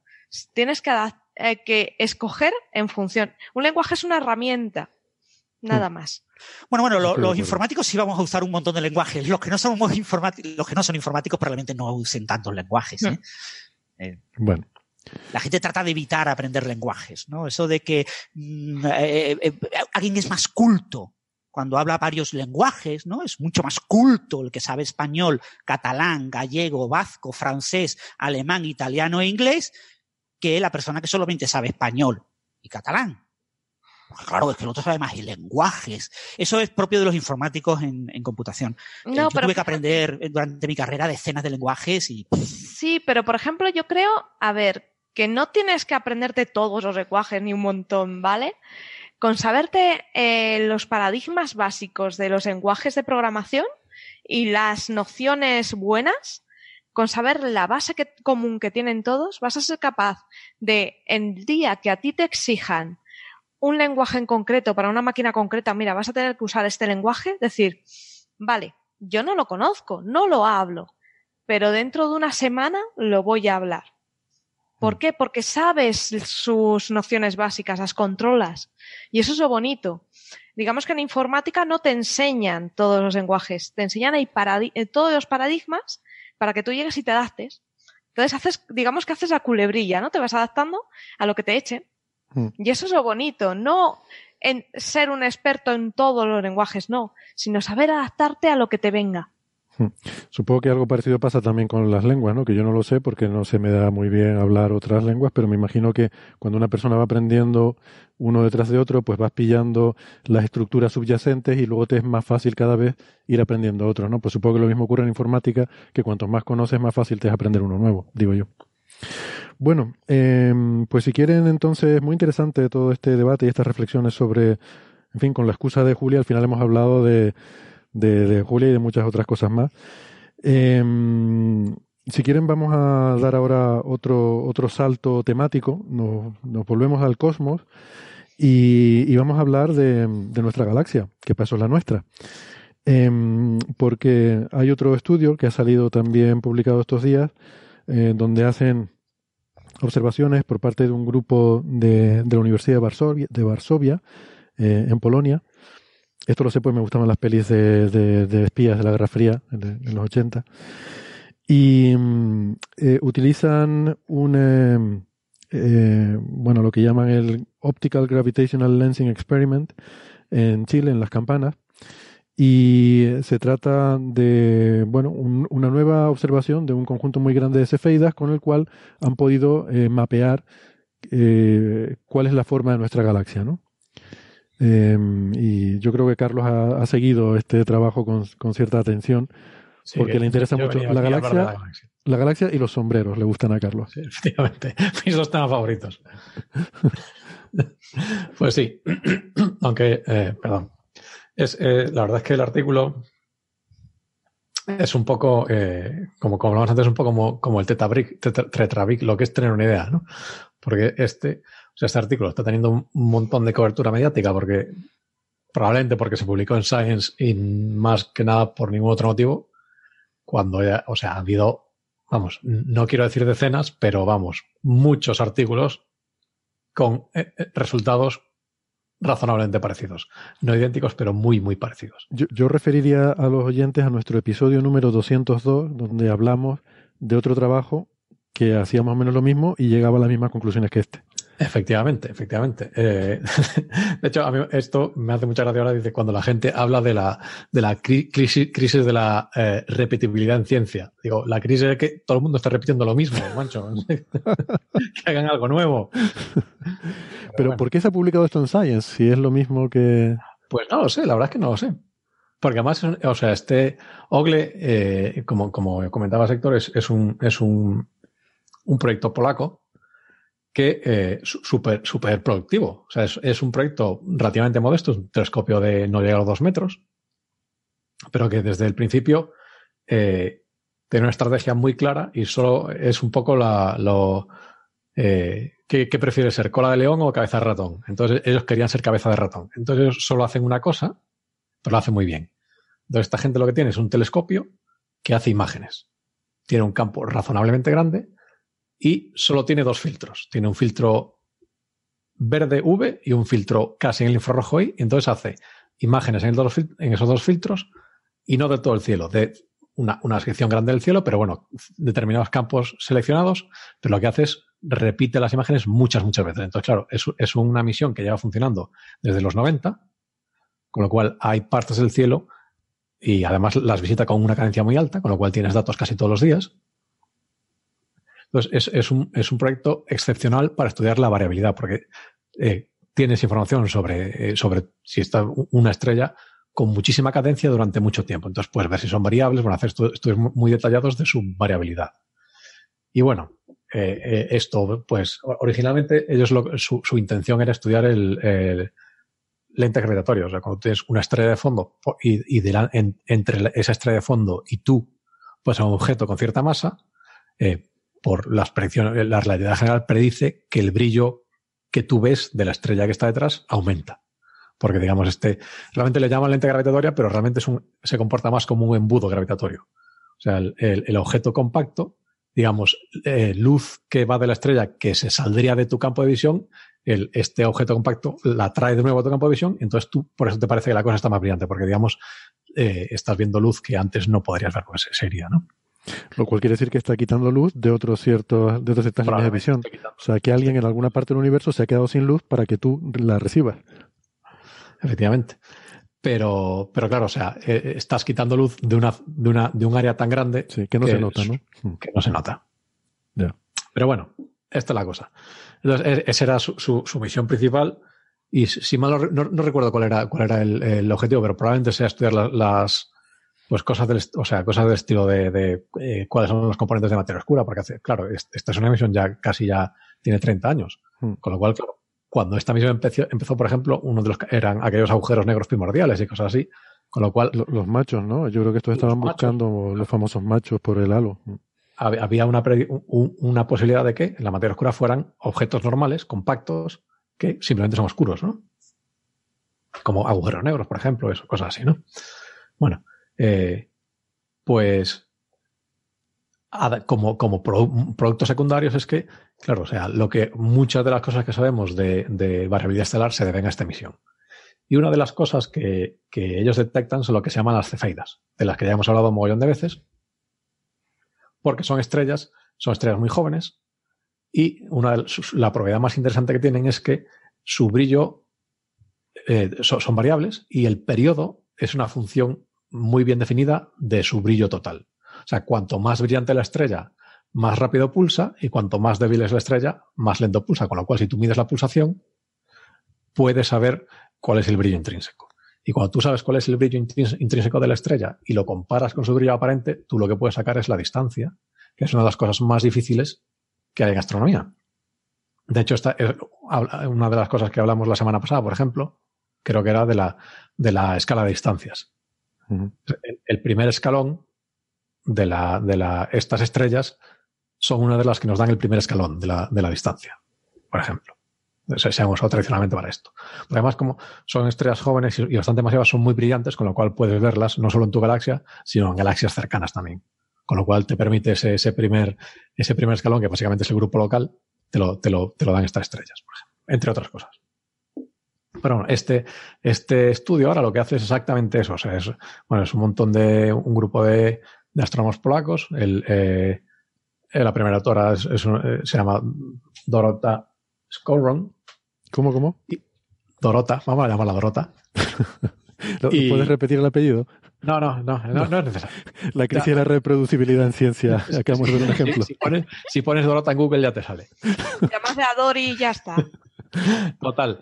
Que entonces lo que hacen es eh, compilar un catálogo de, de, todas las cefeidas que ha encontrado Ogle y lo, lo, lo, lo, extienden un poco con eh, cefeidas que se han detectado en Gaia, por ejemplo, y cefeidas que se han detectado en, otras, en, otros, en otros proyectos que también eh, hacen búsquedas de variabilidad. Y terminan con un conjunto de unas 2.500 cefeidas a las que, como eh, le podemos medir el periodo, podemos saber cuál es su distancia, entonces la podemos hacer colocarlas en el diagrama 3D de la galaxia. Entonces vemos dónde están y viendo dónde están, un poco lo que te dicen es eh, como, son estrellas muy jóvenes, eh, no han tenido tiempo de moverse. En general, la mayoría de las estrellas se han formado en el disco, ¿no? Eh, recordamos que la galaxia básicamente es como si fuese un huevo frito. Entonces, el disco es la, clara y después la parte central, que es lo que, se conoce como el bulbo o la barra y o la barra, es la yema, ¿no? Pues la mayoría de las estrellas jóvenes se han formado en, la clara. Y como, y, no les, no, a medida que las estrellas se van haciendo mayores, pues las probabilidades de que se separen de la clara, de la clara son más altas porque, bueno, tienen eh, encuentros gravitacionales con otras cosas, eh, la propia dinámica de la galaxia las empuja afuera. Pero bueno, estas como son muy jóvenes, están muy cerca de la clara, están en la clara todavía. Y entonces, viendo cómo están distribuidas, podemos ver cuál es la forma de la galaxia. Y, sorpresa, sorpresa solo si nadie, no has leído ningún artículo de ciencia desde los años 80, sorpresa, el huevo no es plano el huevo realmente, lo que se dice, eh, o sea, en, inglés eh, la gente suele poner el ejemplo de una fedora, que es este sombrero de, el típico sombrero de Humphrey Bogart. no voy a repetir los chistes que hicimos en el capítulo 200 y pico porque ya está muy visto, pero bueno. Básicamente lo que tienes es que... gran sistema operativo. Qué gran sistema operativo. Eso, justo eso le estaba diciendo yo a Carlos, que es que a mí este, este trabajo me ha servido para aprender el origen de la palabra Fedora. Porque claro, venía de Red Hat, el sombrero rojo de Linux, y luego se pasó a llamar Fedora la versión, que primero la versión empresarial, había la versión gratuita que era Red Hat y la empresarial que era Fedora, y yo pensaba que eso era un nombre de un medicamento o algo así. Eh, no sabía dónde venía eso de Fedora, pero eh, al parecer es un sombrero, entonces claro, ahora ya lo, asocio con aquello. Y el sombrero es, el, típico sombrero que eh, es de ala redonda, entonces la parte delantera del ala se echa hacia abajo y la parte de atrás se echa hacia arriba. Con lo cual tiene así esa forma un poco como casi de perfil de, Fórmula 1, ¿no? Con la, parte, la parte delantera muy baja, y después tienes una parte plana y la parte trasera que se levanta, ¿no? Lo que sí tiene este trabajo es un GIF muy chulo donde se ve, eh, creo que lo hemos tuiteado, eh, donde se ve la distribución de, estrellas, ¿no? En la, forma esa distorsionada de la galaxia, con una punta para arriba y otra para abajo, y bueno, girando así puedes ver la, puedes hacerte una idea de la estructura tridimensional. Efectivamente, básicamente lo interesante del paper es que claramente no lo hicieron en Fortran, porque esos gráficos en Fortran no te salen. la importancia de hablar idioma, hijos míos. Efectivamente. Y entonces eso, pues, eh, esta forma era, era es conocida al menos desde los 80, vamos, no es ninguna novedad. Mm. Y entonces, bueno, pues ajustan un poco eh, cuál es la altura de esa, de esa, de esa desviación, digamos, del, de ser un plano y lo que le llama la línea de nodos, que básicamente es eh, la, parte en la que eh, la intersección de, esa forma con un plano de verdad, ¿no? Pero bueno, y más o menos obtienen las mismas, pues los resultados de, de todo el mundo, para que no vamos a engañar. Y y bueno, después también otra cosa que, que miden es lo que, lo que se llama el, el flare, ¿no? El, digamos, el, el, la verdad es que es una palabra muy, muy difícil de traducir en, en, ese sentido tan concreto que tiene, ¿no? En el sentido, y esto lo que, lo que viene a decir es que eh, lo ancho que aparenta ser el disco es una función de lo lejos que estás del centro. Entonces realmente no es un disco plano, sino que hacia afuera de, cuando te vas alejando del centro de la galaxia, el disco cada vez es un poquito más ancho. Es otra cosa que miden, pero bueno, es otra cosa que también se sabía. De hecho, ahí en el, en el en Tenerife, en el Instituto de Astrofísica de Canarias, hay un grupo, el grupo de Paco Garzón, que fue muy activo en esto en los, en los 90, tiene una serie de artículos, o sea, con resultados muy parecidos, compatibles con lo que saca esta gente, ¿no? ¿Hay gente del Instituto Smithsoniano en esta, en esta, en, este, en esta colaboración o es solo los polacos? No sé Creo que, eh, no, sé, no sé exactamente de dónde están trabajando, sí. Eh, a ver, eh, es que yo vi, em, te iba, bueno, iba a hacer un comentario, porque yo vi una nota de prensa que por alguna razón la saca el Instituto Smithsoniano sobre este trabajo. Por eso pensaba que a lo mejor habían participado en algo, o si no, bueno, pues simplemente se hacen eco.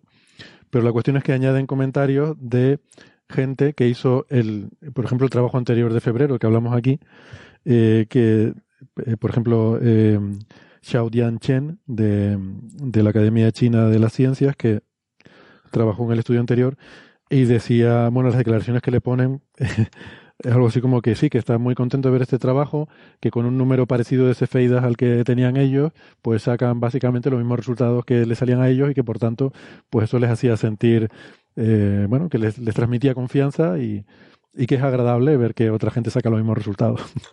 Estos chinos son unos cachondos. Si hubiera sido al revés, estaríamos haciendo la broma de que los chinos copiando eh, lo que hacen los otros, ¿eh? Pobrecillo. Pero bueno, eh, pues eso. Eh, y lo, que hacen un poco más interesante, la, digamos, la, única novedad del, del es que eh, una de las cosas que pueden hacer, como miden los, periodos, los periodos de manera tan exacta, junto con otra información, lo que pueden es hacer una estimación de la edad de las estrellas. Entonces ven también un poco cómo es la distribución de edad e intentan inferir cuál es un poco la historia de formación de estas estrellas. Entonces lo relacionan un poco con, la, con los brazos espirales, porque tú sabes que estas estrellas se van a formar primordialmente en brazos espirales, pero bueno, eso es todo un poco, es un poco cualitativo todo. Que bueno, es, es, es, un, es un cálculo simpático, pero bueno, no, no, no es demasiado, demasiado convincente. Por cierto, voy a aprovechar que estamos hablando de este tema porque eh, con respecto a esto de las cefeidas y las 2.340 cefeidas observadas por este grupo, nos había escrito a la dirección de correo que últimamente no la estoy mencionando, que es oyentes arroba nos había escrito una pregunta eh, Alfredo Avalos, un oyente, que nos preguntaba, mmm, porque estaba un poco sorprendido del Habíamos estado hablando en el episodio anterior de que sobre la escalera de distancias, que tenemos el problema de que hay pocas cefeidas para calibrar esto. Y dice, bueno, pues si aquí han, han descubierto 2.300 cefeidas, no la pregunta así, pero bueno, estoy, eh, estoy simplificando un poco, ¿no? Eh, pues si ahora aquí hay 2.300 cefeidas, pues entonces ya tenemos resuelto el problema de las pocas cefeidas, ¿no?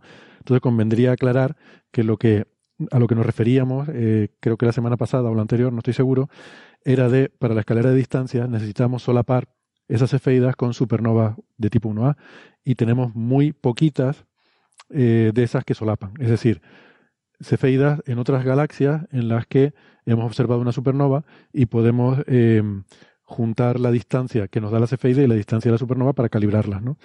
Estas son cefeidas en nuestra galaxia, donde no, no hay supernovas de tipo 1A. Em, que conozcamos, vamos, las habrá habido a lo largo de la galaxia, pero no hemos observado ninguna. Ya, ya va tocando, ya va tocando. de hecho, estuve mirando el otro día, a ver si lo tengo aquí en la respuesta que le di. Em, eh, no, pero, pero lo estoy mirando. Me parece que salían a una cada 100 años o algo así en nuestra galaxia. Sí. Ahora, ahora no recuerdo si es una cada 100 años en la galaxia o es una cada 50 en la galaxia y una cada 100 en el lado que tú puedes ver de la galaxia. Creo que es una de las dos cuentas. Mm. Bueno, pues, pues nada, muy bien. luego también queríamos comentar un paper de em, que, bueno que, es muy está muy chulo porque además eh, tiene una participación importante de, compañeros nuestros aquí del Instituto de Astrofísica de Canarias sobre el descubrimiento de nuevos exoplanetas y es que es muy divertido eh, a mí me, me, parece gracioso el asunto de que eh, según en qué periódico lo veas no sé, ¿debo poner alerta viejuna por decir ver periódicos? O esto ya no, no sé. Bueno, según en qué medio de comunicación lo vean, eh, según en qué canal de YouTube o lo que sea, el titular que van a ver eh, es muy gracioso. Eh, hemos leído algunos titulares que es científicos del IAC descubren unos nuevos planetas o científicos del Instituto de Astrofísica de Andalucía descubren unos nuevos planetas o, por supuesto, el habitual, la NASA descubre unos nuevos planetas. Yo sospecho, eh, no me llega mucho la prensa de Chile, pero sospecho que nuestros amigos oyentes en Chile habrán visto también por ahí científicos de Chile o en Chile descubren nuevos eh, exoplanetas, ¿no? Esta es la, típica cosa esta tan divertida que, suele pasar en ciencia cuando juntamos no sé, yo a, mí es que me, me, pone, me da mucha urticaria esto de sacar las banderitas con las investigaciones científicas y tal. Y eh, bueno, al final lo que hay es una colaboración muy grande de mucha gente. Este trabajo en concreto eh, que vamos a comentar, a ver si lo tengo aquí, pues que se han utilizado, em, se han utilizado datos de, ESO en, Chile, en el Observatorio de las Campanas, de Keck en Hawái, de Calar Alto con el instrumento Cármenes y, eh, y además el trabajo, pues ha estado, eh, los dos primeros autores son de, de aquí del Instituto de Astrofísica de Canarias. Entonces, claro, sí, toda esta gente, o sea, hay un grupo aquí, no sé cuántos autores puede haber, 60 autores de un montón de sitios. Hay gente de, yo qué sé, de, China, de, de un montón de sitios. Hay 26 afiliaciones, no, 30 afiliaciones diferentes. Eh, bueno, pues sí, todos. Ah, y esos telescopios y además el, el satélite TESS de la NASA, que de ahí el titular de la NASA descubre eh, nuevos exoplanetas, ¿no? Entonces, bueno, claro, uno siempre puede coger de aquí, pero yo creo que lo importante y lo bonito de la ciencia que a mí me gusta resaltar es que da lugar eh, de forma muy habitual a estas grandes colaboraciones de gente eh, con, en diferentes partes del mundo, con diferentes instrumentos, diferentes telescopios, diferentes aparatos, eh, que, bueno, hay gente que hace teoría, gente que, hace códigos de ordenador en Julia o en Python o en Fortran, y, toda esa gente se junta y llegan a resultados tan chulos como, esto, ¿no? Em, el resultado, que es lo interesante, pues es que eh, en un sistema estelar muy cercano, a 31 años luz, eh, pues se han, se han, descubierto tres nuevos exoplanetas y además el tercero, que, que es el GJ357d. Una curiosidad, eh, yo no sé si los oyentes, muchas veces cuando hablamos de estrellas, suele poner, suele dar un código ahí, una referencia un poco extraña, eh, y esto suele ser el, el catálogo eh, en el cual mm, estamos referenciando esa estrella. Porque, claro, cuando tienes grandes misiones espaciales, como yo que sé, Kepler, que está observando 200.000 estrellas, pues la gente que trabaja con los datos de Kepler les es más fácil referirse a la estrella como la estrella número tal de Kepler, ¿no? Entonces habrán visto que muchas veces se habla de la estrella K, I, C, número no sé cuánto, y número de, seis dígitos o algo así. Pues eso es el catálogo de Kepler, tal. Em, este en concreto, el GJ, que mencionamos aquí, es el catálogo de Gliese, que es un astrónomo alemán y en su honor, pues, eh, eh, él se dedicó a catalogar estrellas cercanas. Eh, entonces, pues, este catálogo lleva su nombre y, esta, pues, es la estrella número 357 de ese catálogo de Gliese, ¿vale? Que también, esta misma estrella, como también la observa TESS, pues tiene también el número de TESS, que es TOI, que son las siglas de Test Object of Interest, objeto interesante de test, número 562. Vale, entonces hay veces que una estrella tiene diferentes nombres porque está en diferentes catálogos y en cada catálogo tiene su nombre y su código, ¿no? Su referencia. Vale. Pues nada, por, por contar un poco eso, porque a veces puede ser un poco, un poco confuso, ¿no? Eh, bueno, entonces es interesante sobre todo el tercer planeta, el, este Gliese 357d, porque mm, en principio podría estar en lo que sería la zona de habitabilidad. Los otros estarían demasiado cerca y serían demasiado calientes. Pero claro, como le decimos siempre, esto de la zona de habitabilidad hay que cogerlo con mucha cautela. Este planeta, por ejemplo, la conclusión es que si no tuviera atmósfera, estaría a menos 53 grados de temperatura superficial media. Si tuviera una atmósfera, si tuviera, que no sabemos si la tiene o no, si la tuviera, pues podría ser algo de efecto invernadero y estar más calentito y a lo mejor puede estar a una temperatura más, más moderada que pudiera permitir vida como, como la que conocemos. Entonces, por eso es muy interesante y está muy cerquita, solo 30 años luz, con lo cual será posible la caracterización, si, si, existiera esta atmósfera, probablemente sería relativamente sencillo de, de caracterizar con los grandes telescopios eh, futuros, como el TMT que comentábamos antes, ¿no? Así que TMT, bueno, esto es, a ver, eh, constelación Hidra, sí. Hidra es hemisferio norte, ¿no? Sí. Bueno, no sé si han podido ver la noticia, ¿les parece interesante o les parece más exoplanetas? Yo vi un titular colosal sobre esto, a ver. pero súper divertido. No sé si, si lo habéis visto, es el exoplaneta a miles de años en el que podrían vivir superballenas. Eh, esto fue en La Razón. Y me pareció súper loco, digo, ¿dónde vas? Super ballenas. Super ballenas. Mm. Y... Eso las han visto con Tess, las ballenas, ¿no? Esa fue la contribución de Tess, ver las super ballenas. No, ¿sabes lo que pasa? Que es cuando en un titular te vienes muy arriba, te es muy alocado, te vienes arriba.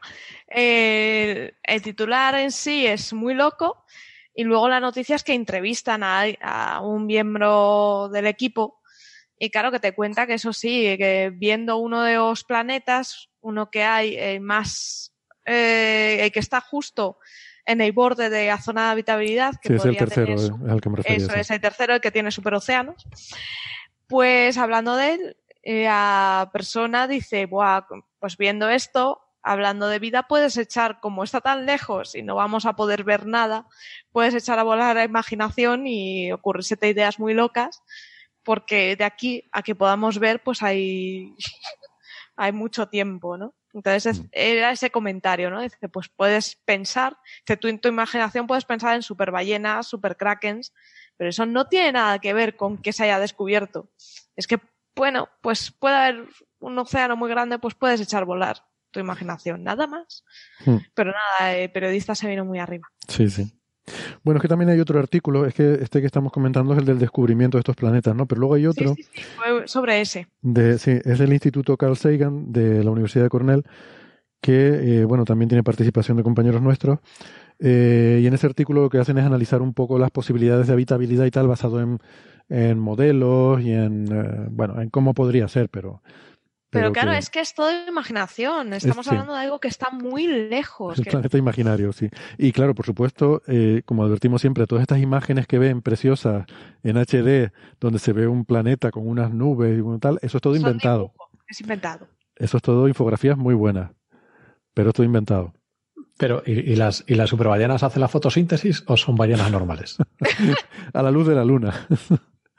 Componen sonatas a la luz de la luna, la superballena mientras hacen fotosíntesis. Y mm, eh, bueno, eh, una cosa también que me gusta de este trabajo es que el primer autor es, eh, es un investigador joven que se llama Rafael Luque, que está, está haciendo el doctorado aquí con Enrique Payet, que, que a su vez es el segundo autor.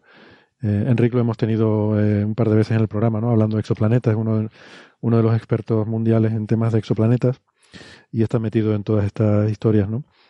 Y, y bueno, por lo que cuenta Rafael Luque, eh, realmente mm, ellos tiraron de muchas observaciones de archivos que ya se tenían de esta estrella eh, para recomponer todo el, todo el rompecabezas, eh, que realmente TESS les dio la, digamos, el, el, pistoletazo de salida, de decir, esta estrella es interesante porque ahí observaron un tránsito. Em, porque solo el primer planeta, el más interior solamente es el único que transita y eso se observó con TESS. Y entonces, yendo a ver todas las observaciones que había de esa estrella, ya teniendo esa información, mirando con cuidado, puedes encontrar en los otros dos planetas, pero en la, en, la velocidad radial. Porque ahí lo que hay es espectroscopía y buscar las variaciones, ¿no? las perturbaciones sobre la velocidad de la estrella por los otros planetas. Pero esos otros dos planetas, el C y el D, no transitan, o sea, no pasan por delante de la estrella. Se han detectado mediante eh, esta técnica de las velocidades radiales. Así que eh, esto es interesante por, por varias razones, ¿no? Una de ellas es que hay pocas estrellas en las que tengamos planetas que tengamos medidos tanto con tránsitos como con velocidad radial. Y eso es interesante porque el tránsito te da una idea del tamaño del planeta, porque el tránsito es la luz que te tapa el planeta al pasar, y la velocidad radial te da una idea de la masa del planeta, por lo menos una cota. Eh, porque la, masa es lo que hace esa perturbación gravitatoria sobre la estrella. Entonces, si tienes las dos cosas, tienes tamaño, tienes masa, puedes saber la densidad, puedes tener una idea muy buena usando los modelos de cómo es, eh, si ese planeta es rocoso, si es, si es gaseoso. Pero si solo tienes uno de los parámetros, entonces mm, no puedes estar seguro. Eh, así que por eso también es interesante. Solo hay 11 estrellas para las que tengamos esa información. Y eh, esta estrella es una enana roja, por cierto, con lo cual también, eh, por eso se observa con Cármenes, con lo cual también queda esa cosa de, mm, saben que siempre estamos hablando, como son estrellas que supuestamente tienen una actividad muy violenta, pues la posibilidad de vida, la posibilidad de que tengan atmósfera, queda siempre un poco en entredicho, porque esa actividad violenta de la estrella puede acabar arrancando eh, la atmósfera de un planeta. Entonces todavía hay bastante discusión sobre si las enanas rojas son buenos candidatos o no para buscar vida, pero es lo que hay, es lo que podemos observar más fácilmente y entonces eh, es lo que es lo que más conocemos. ¿no? La mayoría de las estrellas son enanas rojas en nuestra galaxia, pero son muy pequeñitas y débiles y por eso no, eh, no vemos tantas en el cielo. Em, pues, pues nada, y luego también hay otro artículo, por cierto, eh, que es que está, TS está en racha. Hay otro artículo que salió en Nature Astronomy, donde también hay eh, colegas nuestros involucrados, eh, en el que en otra estrella, esta es de TESS, TOI 270, eh, una supertierra, son planetas rocosos más grandes que la Tierra, y dos subneptunos, ¿no? planetas gaseosos más pequeños que Neptuno, en, en, estos, en, esto, en esta estrella. ¿no? Y en unas declaraciones de Enrique Payet dice que lo interesante es que ninguno de estos eh, tipos de, de, planetas existen en nuestro sistema solar. Entonces nos da un poco la idea de completar un poco el puzzle y de, eh, y de cosas que no hay en nuestro sistema solar que vamos detectando por ahí que nos pueden dar ideas para, eh, para intentar eh, entender cómo son los procesos de formación de sistemas planetarios. Así que bueno, TESS está empezando a producir ahora, o sea, estamos empezando a ver resultados de nuevos planetas, pero se espera que descubra, bueno, decenas de miles de exoplanetas, ¿no? Vale. Mm. Eh, decenas de miles de... Decenas, has dicho. Sí, sí, es del orden de 20.000 exoplanetas, es el número que yo recuerdo haber leído por ahí, sí. eh, una pasada. Eh, a paper por planeta, pues van un montón, ¿eh? Sí. sí, no para muchos papers, sí. No, no se publicarán papers de todos los descubrimientos, se harán catálogos y... Pero vamos, pues si no imagínate Gaia con cien mil, con mil millones de estrellas. O, incluso si lo que haces es como haces, haces como lo de las cefeitas y por cada planeta publicas dos, al menos. Confirmación, ¿no? Hay que reproducir los resultados. Bueno, pues nada. Eh, Creo que, mm, creo que con eso ya solamente nos queda el tema del terrascopio, eh, que es esta idea que propuso David Kipping, que acaba de salir publicada ahora mismo, de utilizar toda la Tierra como un megatelescopio, ¿no? Eh, la atmósfera de la Tierra. Eh, antes hablaba Carlos de lentes gravitacionales, de cómo las lentes pueden enfocar la, mm, la, luz de lo que sea que haya detrás y que te parezca más intenso, o sea, que, que la intensidad sea mayor. Eh, y eso te permite ver cosas más débiles, ¿no? O tener mejor relación señal-ruido. Pues la idea es, en vez de una lente gravitacional, la propia atmósfera, como tiene un índice de refracción, puede ser usada como lente. Eh, claro, hay que irse lejos de la Tierra eh, y poner un, un, detector en algún sitio para ver esa imagen que la Tierra enfocaría en algún punto lejano en el espacio, ¿no? Que no sé, suena mucho a idea de ciencia ficción. Em, en teoría, en principio, eh, sobre el papel podría ser factible, pero claro, hay muchos, muchas cuestiones técnicas que habría que ir mirando en detalle si, si la cosa cuadra o no, ¿Tienen opinión al respecto? A mí me parece algo muy bonito, ¿no? Que puede ser muy interesante. Sí, yo también he leído la entrada que Daniel Marín en, su blog Eureka en Naucas eh, habla sobre el tema y la idea parece muy interesante y por lo que comentaban, ¿no? El, eh, un telescopio de pocos centímetros era equivalente a uno de muchos metros. Eh, realmente se puede enviar un, un microsatélite o un nanosat, un satélite de estos muy pequeñito y, y ver qué tal. Y si sí. la idea funciona, lo mismo después enviar una cosa más grande, ¿no? Hablaba de enviarlo a un punto de Lagrange y... Sí, y... era al L1, ¿no? Mm. Poner... Parece una idea no muy complicada y que puede ser factible para pequeñas empresas o para pequeños estados eh, que puedan hacer un pequeño telescopio. Porque claro, tener un, un, telescopio equivalente a 10 metros, aunque sea en infrarrojo, aunque sea para ciertas cosas, con muchas limitaciones, pero bueno, usar la capa más externa de la atmósfera como telescopio con un nanosat, de esto que llaman, un pequeño satélite eh, de pocos centímetros eh, colocado en un punto de Lagrange, parece mucho más barato y mucho más razonable que, que claro, que montar un gran telescopio como el James Webb. ¿no? Mm. Bueno, yo creo que una prueba de concepto así sí se podría hacer. Eh, lo que pasa es que para hacer algo que fuera práctico, habría que poner un ocultador que tape la Tierra y te deje ver solo, pues claro. O sea, la idea es que tú estarías mirando, digamos, hacia la Tierra y superpuesto a, esa, a esa luz que te llega de la Tierra, te vendría la de el objeto que está detrás de la Tierra, que tú no ves directamente, pero verías su luz desviada por la atmósfera de la Tierra, que te llegaría formando un anillo, todos esos rayos, y lo verías amplificado entonces tienes que tapar la luz de, de la Tierra, eh, pero dejando el reborde de la atmósfera para que sí que te pueda llegar la luz amplificada de lo que viene detrás, ¿no? Y o sea, una eso... lente con forma de donus. ¿Perdona? Usar una, a ver, usar una lente, ¿no? Un tal, y en el centro poner algo opaco que te tape la Tierra. Tendría que ser, el ocultador tendría que ir en otra nave, porque tendría que estar eh, delante, eh, a, a claro. mucha distancia, para tapar eh, toda la imagen de la Tierra y, y dejar que te, que te entre el, el, reborde, ¿no? ¿Y por qué no ir más allá? ¿por qué, ¿por qué poner un ocultador circular cuando puedes poner uno con forma de conejo, por ejemplo, o de águila? Yo qué sé. Hacer sombras chinas sobre el detector. Em, pues, pues nada, la idea la verdad que está curiosa. Lo que pasa es que como ya hablamos de, de ¿qué estuvimos hablando la semana pasada? De los, ¿cómo se llama? Los quasites estos, ¿no? Este, esta idea de, cosas con velas láser y tal. Y habíamos estado hablando sobre Keeping eh, respecto a su trabajo mm, como posible descubridor de la primera exoluna. Pues yo digo, mira, ya es mucho hablando de, de, de este señor, pues que pensé que lo mejor es que lo llamamos y que nos lo cuente directamente, ¿no? En realidad, de hecho, esto fue una idea que, nos sugirió alguien eh, por Twitter. Se llama, el usuario se llama eh, Sir Bruce, así que le mandamos un saludo. Y, dijo eso, ¿no? dice, bueno, ¿por qué no, ¿por qué no hacen una entrevista? Y digo, pues, pues es una buena idea. Así que lo llamamos y le pedimos que nos explicara él mismo su idea. Lo que pasa, claro, pasa una cosa. Eh, al final, cuando conseguimos hablar fue justo ayer. Y eso significa que de ayer a hoy hay muy poquito tiempo eh, para hacer una traducción mm, que, en fin, que, esté bien, eh, con, una calidad profesional.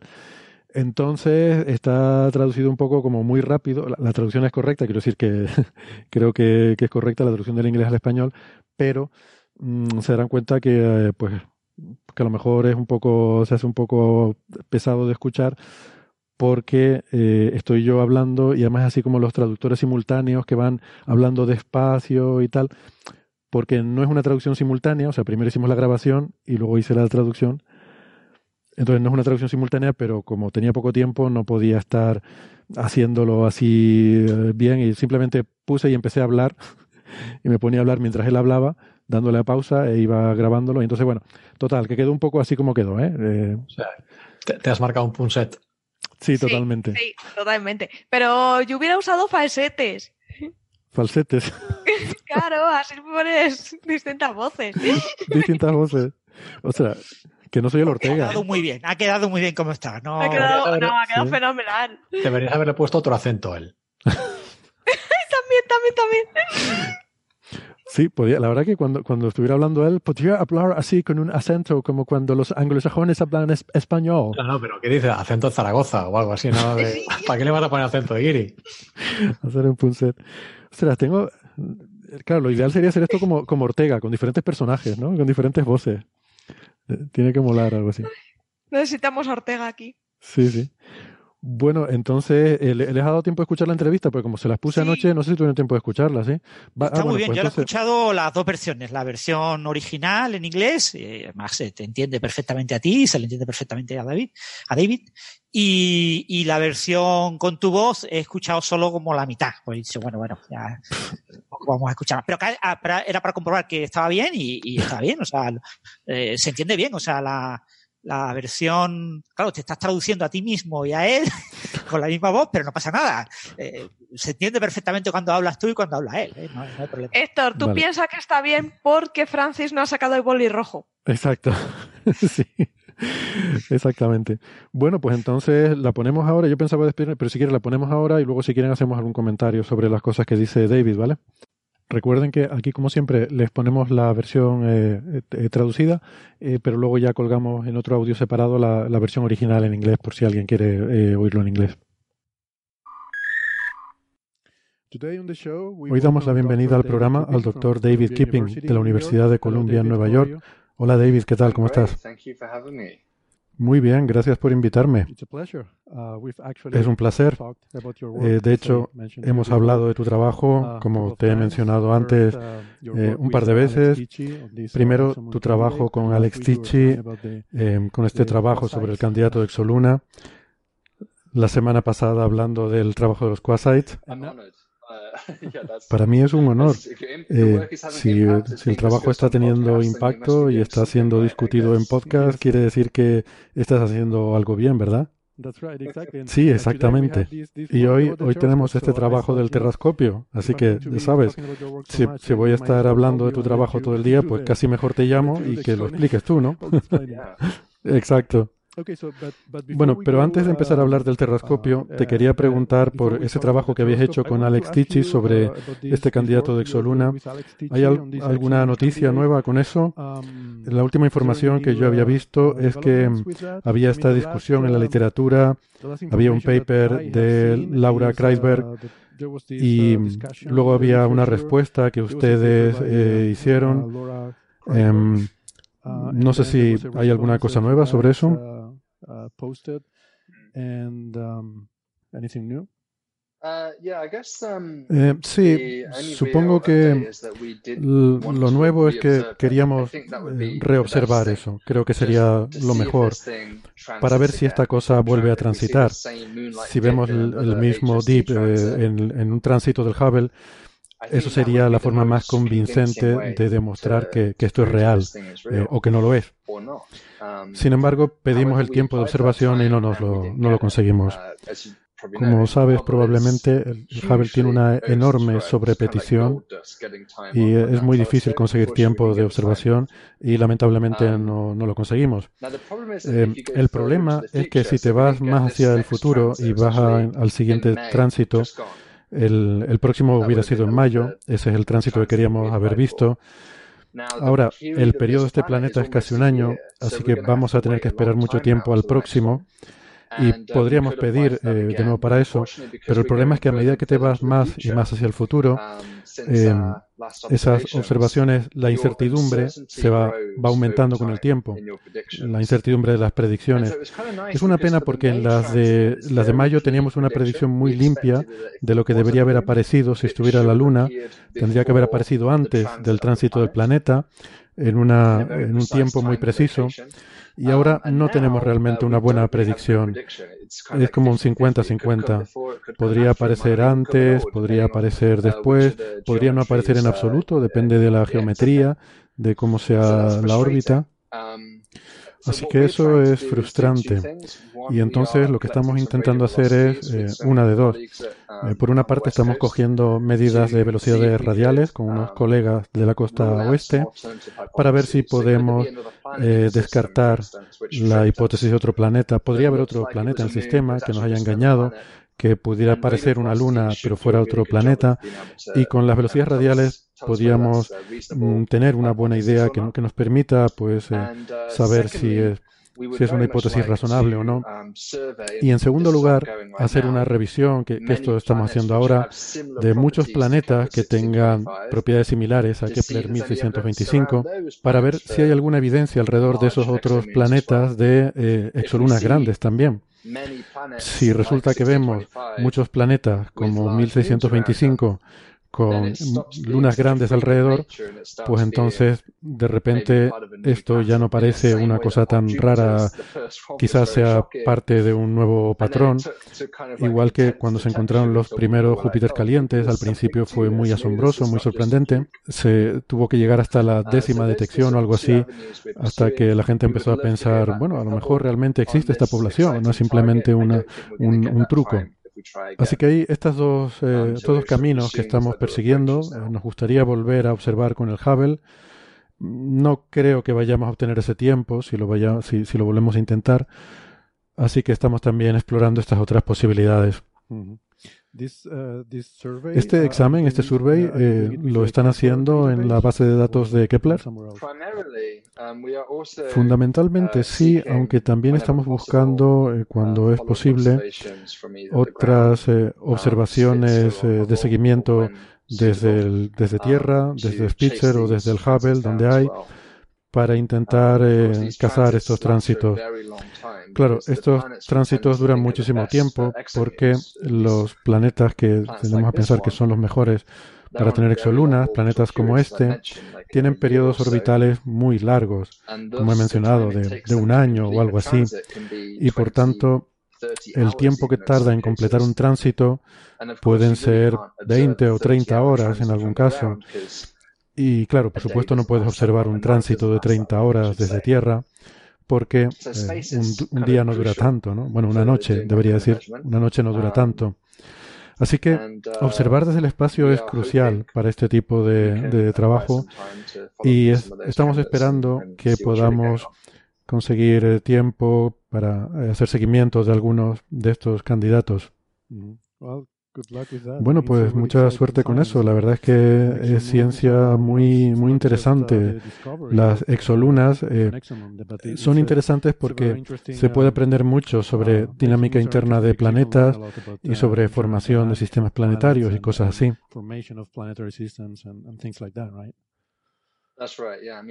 Exacto, sí. Son objetos fascinantes por um, mérito propio, seguro, y apuesto a que habrá muchas sorpresas que aprenderemos de encontrar exolunas, al igual que las encontramos al, detectar exoplanetas. Eh, no, es tanto una cuestión de si hay exolunas, sino cómo son las exolunas que hay por ahí fuera. Es ridículo pensar que no hay exolunas en el universo, eh, salvo las de nuestro propio sistema solar. Así que de alguna forma sabemos que deben estar ahí. La pregunta es cuánto de grandes pueden ser, porque cuanto más grandes, más fácil será para nosotros detectarlas.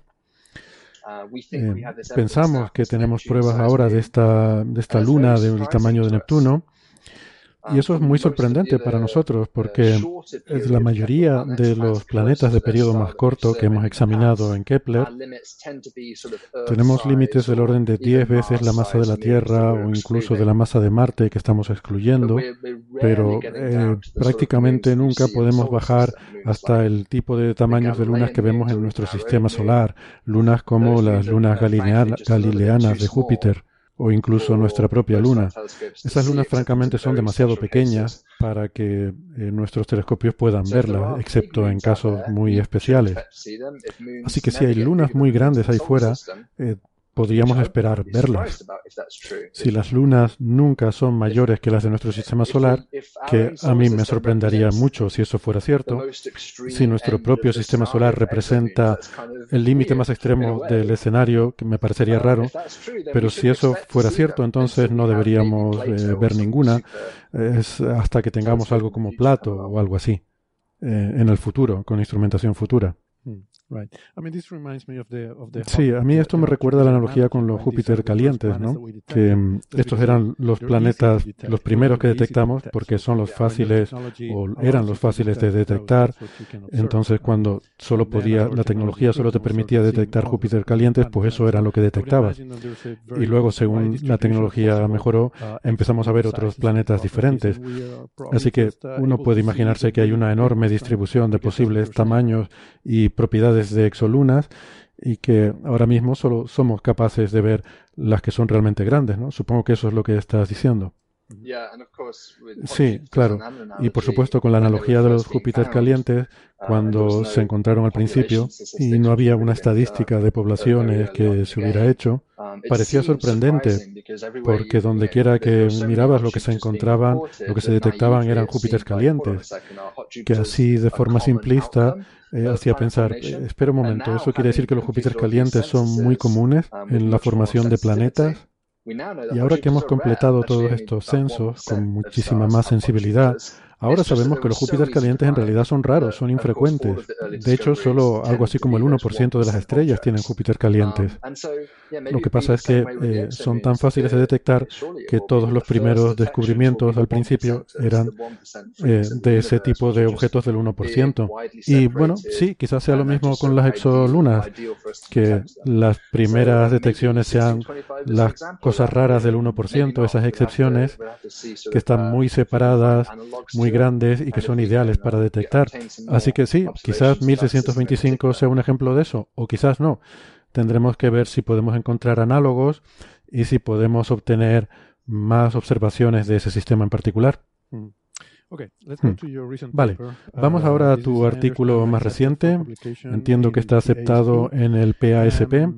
Esto trata de eh, esta idea muy chula eh, de usar la Tierra como una uh, gigantesca lente. La atmósfera de la Tierra debería ser como una um, enorme lente. Es una de esas ideas que hace preguntarte cómo es posible que nadie hubiera pensado en esto antes, ¿no? Eh, es una cosa muy chula. Y me gusta que en tu paper comienzas con un par de párrafos en la introducción hablando de este problema um, de, eh, bueno, que ya se ha mencionado antes, uh, sobre los costes de los telescopios uh, que están aumentando cada vez más y el, esto, el coste se escala cuadráticamente eh, con el tamaño, creo que decías, con el tamaño del telescopio, y estamos llegando a un punto donde ya no es factible construir telescopios incluso más grandes, ¿verdad? Exactamente. Y esa tensión en parte motivó este trabajo. Yo, eh, yo estaba frustrado con el hecho de que tenemos estos telescopios de 30 a 40 metros que se están construyendo ahora y eso es muy ilusionante. Y tenemos un telescopio de 6,5 metros que va a ir al espacio, con suerte el James Webb. Pero cuando soñamos realmente a lo grande, y estamos hablando de caracterizar la vida, ¿sabes? En exoplanetas distantes, realmente esos números son pequeños.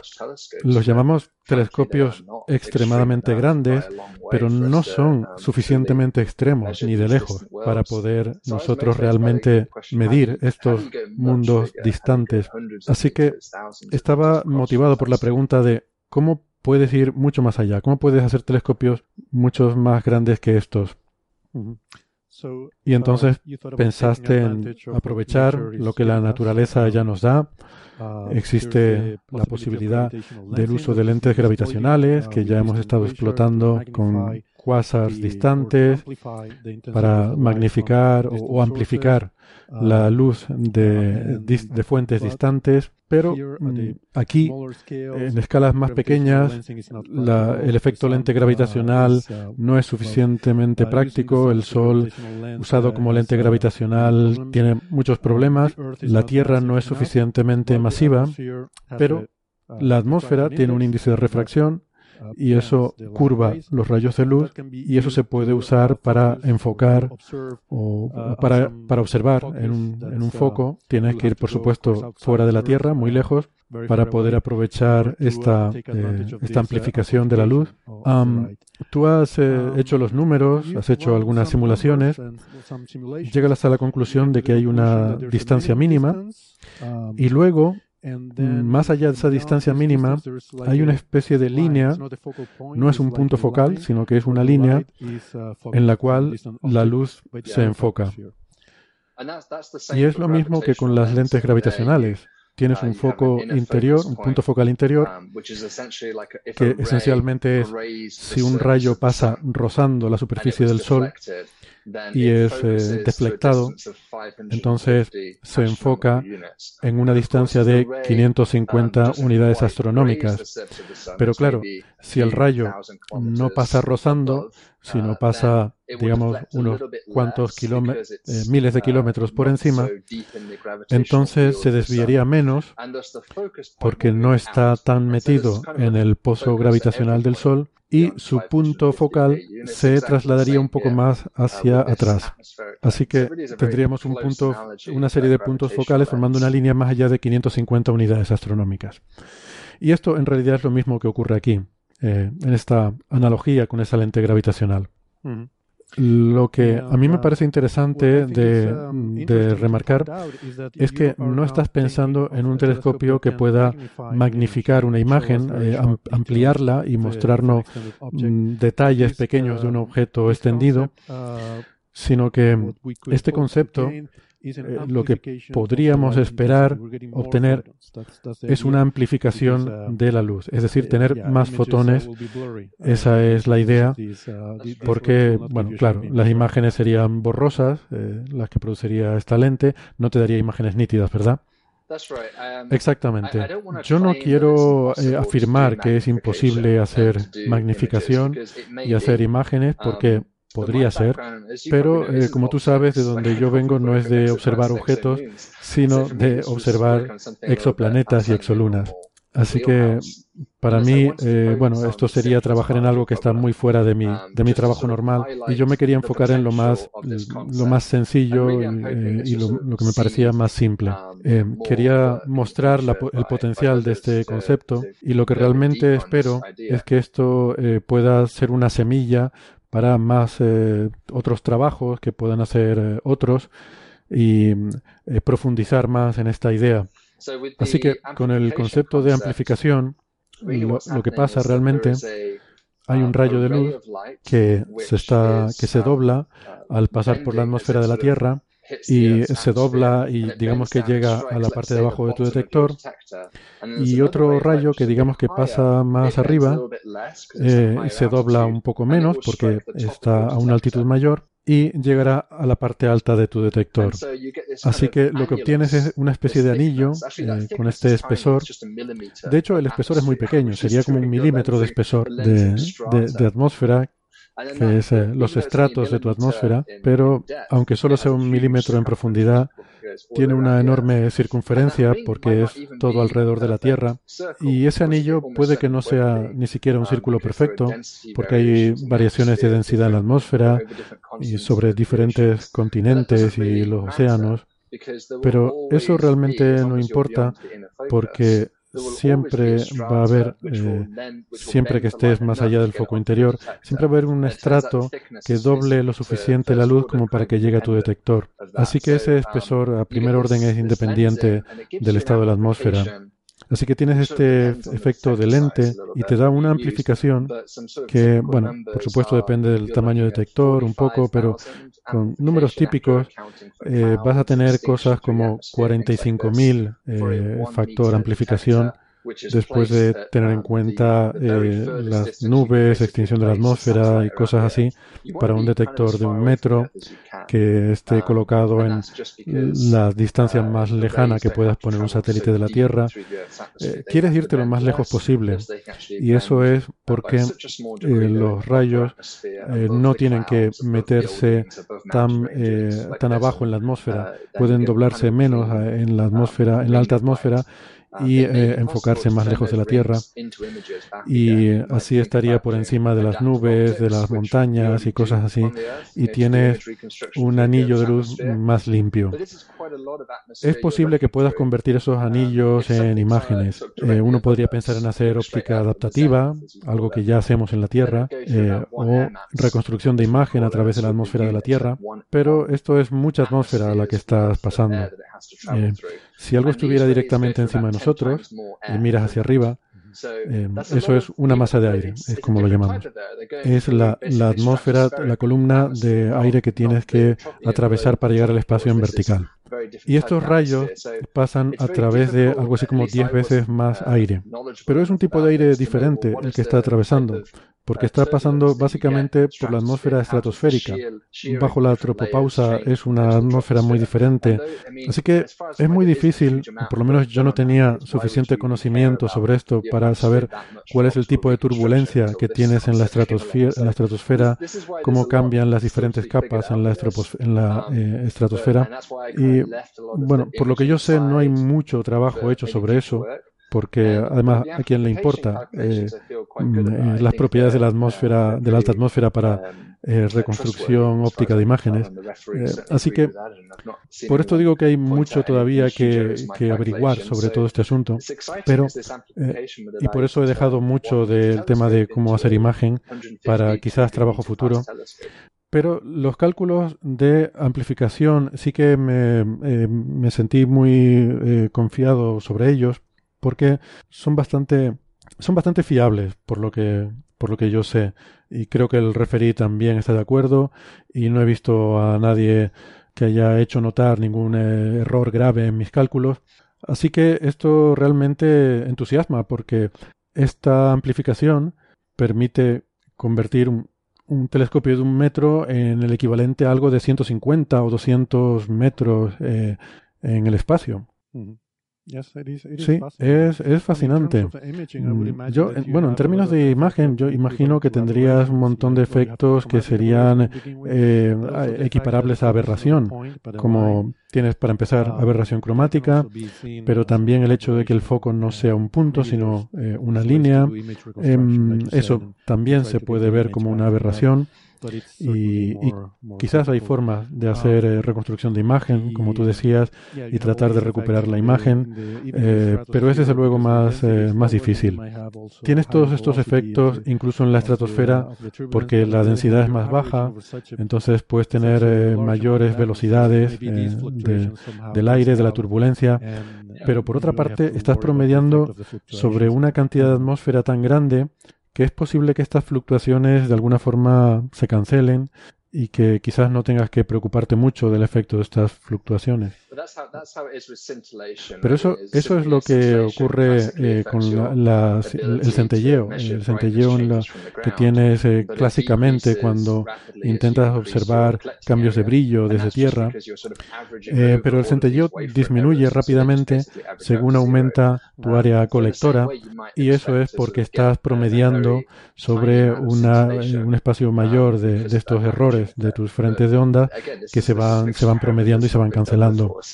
Así que del mismo modo podrías esperar que tengas una mm, pequeñísima eh, efecto de centelleo mm, y que se cancelaría debido a, este efecto de promediado. Pero claro, esto es un experimento que no se ha hecho nunca. Así que, bueno, ahora mismo estamos eh, especulando un poco sobre eso. Claro. En cuanto a fuentes puntuales, eh, ¿tú crees que se tendría suficiente eh, estabilidad para hacer fotometría de alta precisión? porque yo me imagino que podría ser una, una aplicación muy interesante de este concepto. Um, sí, eh, yo um, creo que sí. Em, yo no apostaría necesariamente mi vida sobre ello, pero sí que mm, me uh, gustaría ver algunos modelos que tuvieran en cuenta la circulación atmosférica, el um, movimiento de la atmósfera, eh, ese tipo de cosas en la estratosfera. Pero eh, creo, mi impresión por los números que he visto, es que yo esperaría eh, una precisión de partes por mil millones en la fotometría con esto. Simplemente por tener una referencia, Kepler y Hubble consiguen como muy mucho eh, algo así como 10 partes por millón, o sea, 10 a la menos 5. Y esto sería como 10.000 veces mejor que eso. Así que eh, nos metería en las partes por mil millones. Y eso sería, desde luego, eh, tremendamente revolucionario. Podrías medir el efecto de los continentes cambiando a medida que el planeta rota, eh, satélites. Eh, puedes, puedes detectar exolunas muy, muy pequeñitas con eso. Sí, exolunas, incluso cordilleras sobre un planeta podrías detectar. A medida que el planeta eh, rota, su, su silueta cambiaría ligeramente y eso sería detectable. Obviamente yo estoy interesado en el aspecto de exoplanetas, pero esto también podría servir para, para ver asteroides cercanos a la Tierra, al acercarse incluso objetos muy pequeños serían amplificados y podrías detectar peligros potenciales para la Tierra e incluso cosas muy pequeñas como una pelota de béisbol. Em, podría tener aplicaciones cosmológicas para, para, ver fuentes muy muy débiles, claro, porque al tener una amplificación tan enorme, si algo está a un redshift muy alto, una galaxia muy muy débil, esa galaxia sería amplificada y te, te daría una oportunidad de poder observar la luz de esa galaxia. Es posible que no seas capaz de obtener la imagen de esa galaxia, pero eh, quizás sí podrías eh, eh, observar la luz que te llega. Em, ¿Has pensado en el... Yo, me imagino que la rotación de la Tierra debe ser un efecto limitador a la hora de, de la estabilidad porque al rotar la Tierra eh, vas a tener cambios sistemáticos en la atmósfera que estás viendo. Eh, puedes pasar de ver eh, circulaciones tropicales a ver solo océanos o no lo sé. puede haber importante. Sí, es cierto. Sí, es verdad. Creo que, creo que hay dos formas de pensar en eso. Una es que, claro, la mayor parte de la Tierra, eh, eh, esperemos que eh, debes poder ocultarla con algo como un coronógrafo o un, ocultador sería el mejor sistema. Tienes que tener una, una cobertura muy grande, pero asumiendo que puedes bloquear la Tierra de forma efectiva. Eh, yo, perdona, yo me refería a la atmósfera, a la atmósfera que hace de lente. Ok, como el, el terminador de la atmósfera en este anillo. Sí, tu, tu anillo, quiero decir que las eh, propiedades de tu lente variarían. Eh, correcto, um, pero lo que estás haciendo ahí básicamente es cambiar el perfil de densidad de lo que estás viendo. Y bueno, realmente lo que importa es el, el perfil de índice de refracción como función de la altitud.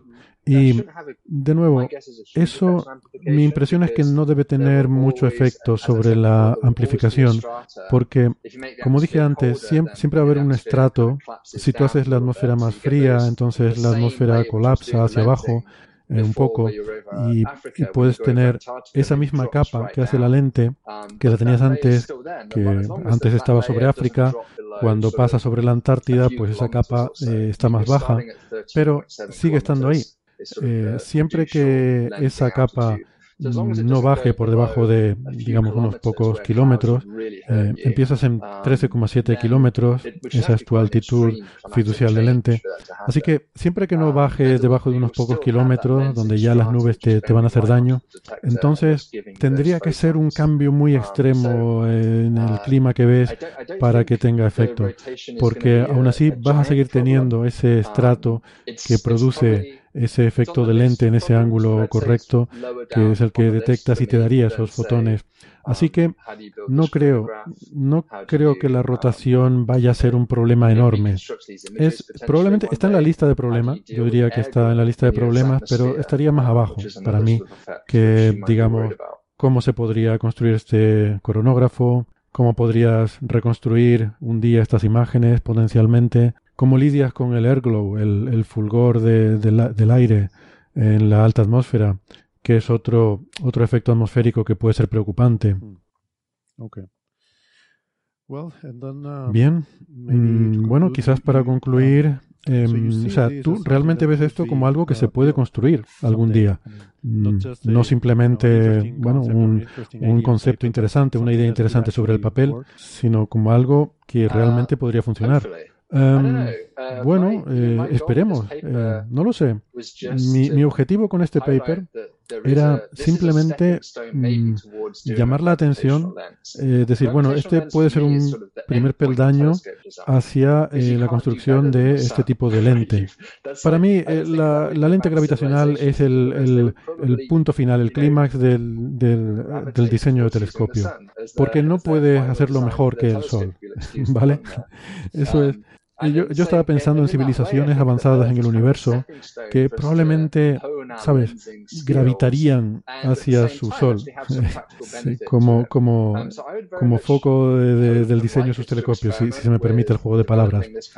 Em, y, y, en esa manera, la Tierra es como una especie de primer paso, de, primer peldaño. Esos, em, eso, esas habilidades de, de desarrollo de, de lentes y, al mismo tiempo tener un beneficio práctico de ello. Así que yo realmente, eh, mi esperanza es que esto se, se puede experimentar con este tipo de tecnología. No es exclusivamente un telescopio. No, no, he hecho estimaciones, pero puedes usarlo también como un transmisor en lugar de un detector. Podrías poner un transmisor ahí y entonces la Tierra sería una, una antena de alta ganancia que es, de nuevo, lo mismo ocurre con las lentes gravitacionales. Una civilización avanzada puede usar su Sol como, como, antena y se podrían formar puentes entre dos estrellas usando cada estrella para colimar eh, transmisiones entre los dos sistemas. Del mismo modo, te puedes imaginar dos civilizaciones distantes, especialmente las que hacen tránsitos recíprocos. Esto es, aquellas en las que eh, su sistema eh, planetario se ve transitar desde nuestra perspectiva y nuestro sistema planetario se ve transitar desde su perspectiva. Em, ambos podrían tener un Terrascope y haber decidido utilizarlo para eh, comunicarse, para enviar y recibir señales. Así que tiene unas eh, aplicaciones interesantes en el sistema solar se puede usar como una forma de tener eh, internet rápida en el sistema solar. Júpiter puedes usarlo como tu antena y Saturno ser otra antena y lo puedes usar para transmitir tus imágenes planetarias de vuelta a la Tierra, por ejemplo. así que creo que es muy interesante en, todas las aplicaciones de este sistema, pero definitivamente tiene algunas dificultades técnicas. Yo lo que me gustaría es que sirviera para un poco impulsar el, eh, que se empiece a pensar y que yo no me veo a mí mismo que vaya a estar trabajando en esto en los próximos 10 años de mi vida, pero... Yeah, no, but uh, Sí, sí, no, pero, pero eh, claro, esa era mi pregunta, si ves esto como algo, eh, algo factible en la práctica en el futuro. Em, pues esto es, tremendo, no lo había pensado, pero ahora que, que has eh, mencionado Júpiter y Saturno como antenas gigantes, me pregunto si se pueden usar ya para observar desde la Tierra o desde las proximidades de la Tierra, desde la órbita de la Tierra, supongo. Eh, sí, pero eso de alguna forma ya se ha hecho. Eh, si miras a Neptuno, las medidas de ocultación de Neptuno, de estrellas que pasan detrás de Neptuno, una de las cosas que se ve es este flash central, la ocultación. Y eso es producido por la atmósfera de Neptuno haciendo de lente de la luz estelar. Pero claro, no ahí no se bloquea Neptuno, no se tiene un coronógrafo para, para ocultar al planeta. Em, pero si lo hicieras, entonces tendrías realmente una señal muy aislada de la señal durante ese instante de flash central. Así que es el mismo concepto. Esto realmente, eh, en cierta forma, no es tan nuevo. De otra forma, sí es nuevo. Pero esto es un efecto, igual que en un eclipse de luna, eh, se ve la, luna de sangre, la luna es roja. Y esto es debido al mismo efecto. Sí, la luz es refractada. La luz es refractada por la atmósfera de la Tierra sobre la superficie de la Luna. Así que este efecto es bien conocido de cierta forma.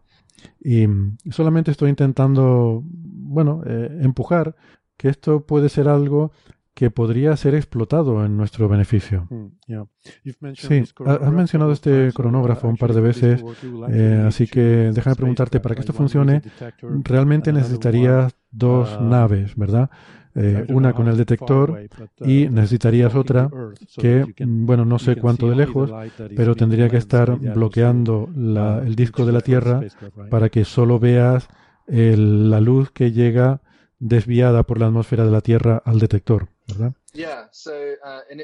Sí, esto uh, eh, tendría que ser, bueno, digamos, digamos que tenemos un CubeSat, una misión CubeSat, por, um, dar una, una, idea, que está en, uh, ahí fuera en la esfera de Hill. La separación tendría que ser, porque quieres bloquear la Tierra, pero no quieres bloquear la lente, ¿vale? Ese sería el requerimiento. Y bueno, si haces unos simples cálculos geométricos, obtienes que el ocultador debe estar bastante cerca del detector, algo así como al 1% de la distancia eh, desde la Tierra al detector. Así que tendrías que tener este otro objeto bastante cerca, pero desde luego suficientemente lejos que no puede ser una única estructura. Tendrían que ser eh, dos, eh, dos naves independientes y probablemente tendría que tener unos 40 metros en combinación con un CubeSat, eh, este ocultador, que irónicamente te daría algo así como un telescopio de clase 40 metros. Así que uno diría, bueno, pues ¿por qué no hacemos un telescopio de clase 40 metros? Y bueno, la idea es que es mucho más barato hacer el ocultador de 40 metros que el, yo, yo no soy un, un experto en la construcción de, de ocultadores solares gigantes, pero las estimaciones de coste que he visto en misiones como de, misiones de Starshade, eh, seguramente se puede construir una, eh, un ocultador mucho, mucho más barato, porque solo tiene que ser un material opaco. No hay ninguna razón para que no se pueda hacer esto mucho más barato que un, telescopio de 40 metros en el espacio. Así que, bueno, quizás haya formas más inteligentes de hacerlo, pero bueno, esa fue la forma que a mí se me ocurrió para el paper. Y desde luego puedes lograr lo que necesitas, espero que a costes mucho más bajo de lo que costaría un telescopio tan grande. Muy uh, bien, pues eh, muchísimas gracias. Esto es todo muy fascinante, ¿no? Eh, especular sobre las posibilidades uh, de este tipo de tecnologías es, realmente uh, abrumador. Em, no había pensado usarlo como un transmisor, pero claro, la luz se propaga igual en una dirección que en la contraria. Em, igual que una antena parabólica se puede usar tanto como receptor como, como emisor, pues eh, esto es igual. No, no lo había pensado desde esa perspectiva, pero claro, es, es interesante también. Um, em, muy bien, uh, David, eh, muchísimas gracias. Uh, Buen trabajo y a seguir así. Ha sido un placer, gracias por invitarme. Muy bien, pues, pues nada, es, lo que hay. Me hubiera, en fin, me hubiera gustado haber tenido más tiempo, pero la verdad es que es un montón de trabajo hacer esto y luego montarlo y que más o menos quede sincronizado. Pero bueno, A mí me pareció muy interesante, sobre todo el principio y el final de la entrevista. No sé ustedes. Al principio, la parte en la que habla de lo de la exoluna, que, bueno, eh, empezamos a hablar como una cosa así colateral, pero, pero acabamos hablando un ratito de eso. Eh, porque mm, me llamó la atención, como él decía, sin quejarse así mucho, muy amargamente, pero cómo se lamentaba de que no le habían dado tiempo para observar con el Hubble y de hecho era pesimista de que le fueran a dar tiempo en el futuro. Y yo me pregunto si esto tiene que ver, recuerdo que cuando hablamos de esto, el artículo de Laura Kreisberg decía justamente que era una pérdida de tiempo estar dedicando tiempo de Hubble a, observar este sistema, ¿no? Y me pregunto si, bueno, si este comentario habrá tenido influencia a la hora del comité de asignación de tiempo de decidir no, no asignar tiempo a este grupo. Nunca, nunca, se sabe, pero porque esos comités son secretos, ¿no? Sus deliberaciones y cómo toman las decisiones. Pero en cualquier caso, lo que sí es cierto es que, bueno, buscar esas lunas, pues tampoco es algo, o sea, como bien dices en el, en el audio, eh, sabemos que tiene que haber exoplanetas con exolunas, porque es obvio que tiene que haberlos, y, caracterizar los tamaños relativos entre exolunas y planetas, sabiendo que las primeras exolunas que vamos a observar todas van a ser enormes, ¿no? Y van a ser probablemente ese 1% raro, patológico, eh, que realmente no caracteriza la estadística global de exolunas, pues realmente pues le quita mucho sentido eh, desde el punto de vista de lo que es la formación de sistemas planetarios, de las repercusiones que puede tener eh, las lunas en los planetas. Entonces, el, dedicar recursos muy, muy limitados como el Hubble, eh, lo mismo cuando lancen el James Webb, si sigue mantenido vivo el Hubble durante un tiempecito, se puede dedicar a este otro tipo de cosas más llamativas, ¿no? Más para, en lugar de cosas como más serias, ¿no? Pero supongo que, que habrá, eh, habrá recibido esa negación de poder usar el, el Hubble para observar este, esta estrella, fundamentalmente porque habrá cosas mucho más interesantes que observar, no, no porque esto sea poco interesante, sino porque eh, la competencia es muy, muy dura. ¿no? Otra posibilidad, a lo mejor, es porque han valorado que no va a resolver el problema, porque ya, recordemos que ya tenían observaciones del Hubble, que fue lo que se publicó en Science, eh, que eran las observaciones con las que supuestamente confirmaban la exoluna. Pero bueno, si luego, incluso así, parece que todavía quedaban dudas, pues a lo mejor el comité podría considerar que con más de lo mismo, con más observaciones del Hubble, no vas a resolver esas dudas, ¿no? Que, bueno, no lo sé. No, no tengo eh, la suficiente, el suficiente criterio para valorar eso. Eh, y bueno, luego otra parte que me pareció interesante es eh, ya hacia el final, cuando básicamente se desmelena y empieza a hablar de civilizaciones extraterrestres, porque ya les he dicho que, que, a él le interesa mucho el tema de SETI de tecnomarcadores, y esto del, del, del el terrascopio este, que bueno, que en realidad lo ve como un primer paso a telescopios de lentes gravitacionales, que es lo que él considera que es lo más de lo más en diseño de telescopios, ¿no? Que las lentes sean gravitacionales y que probablemente otras civilizaciones podrían estarse comunicando utilizando eh, haces de luz amplificados por, por lente gravitacional o por, o por sus estrellas, ¿no? Que ya me pareció venirse muy arriba. Sí, que de eso no se lo cuenta Avi Loeb. Ya. Porque le, no roba la, le roba la idea. Sí, sí, sí. Bueno. No, a, a, mí me pareció muy bonito, sobre todo el hecho de que está abriendo campo para quien venga detrás, ¿no? Es algo que él está pensando sobre todo en, en que más gente pueda usar esta idea, ¿no? Uh -huh. Me pareció, me pareció chulo. Sí, realmente aquí hay muchas cosas todavía que explorar, ¿no? Eh, uh -huh. eh, mirar los detalles, claro, lo que ha hecho es una, una primera aproximación al problema, muy simplificado todo, pero luego los detalles, el meter una atmósfera tridimensional, meter una atmósfera con un clima cambiante, inhomogéneo, eh, bueno, pues qué pasa con todo eso cuando metes todo eso ahí, ¿no?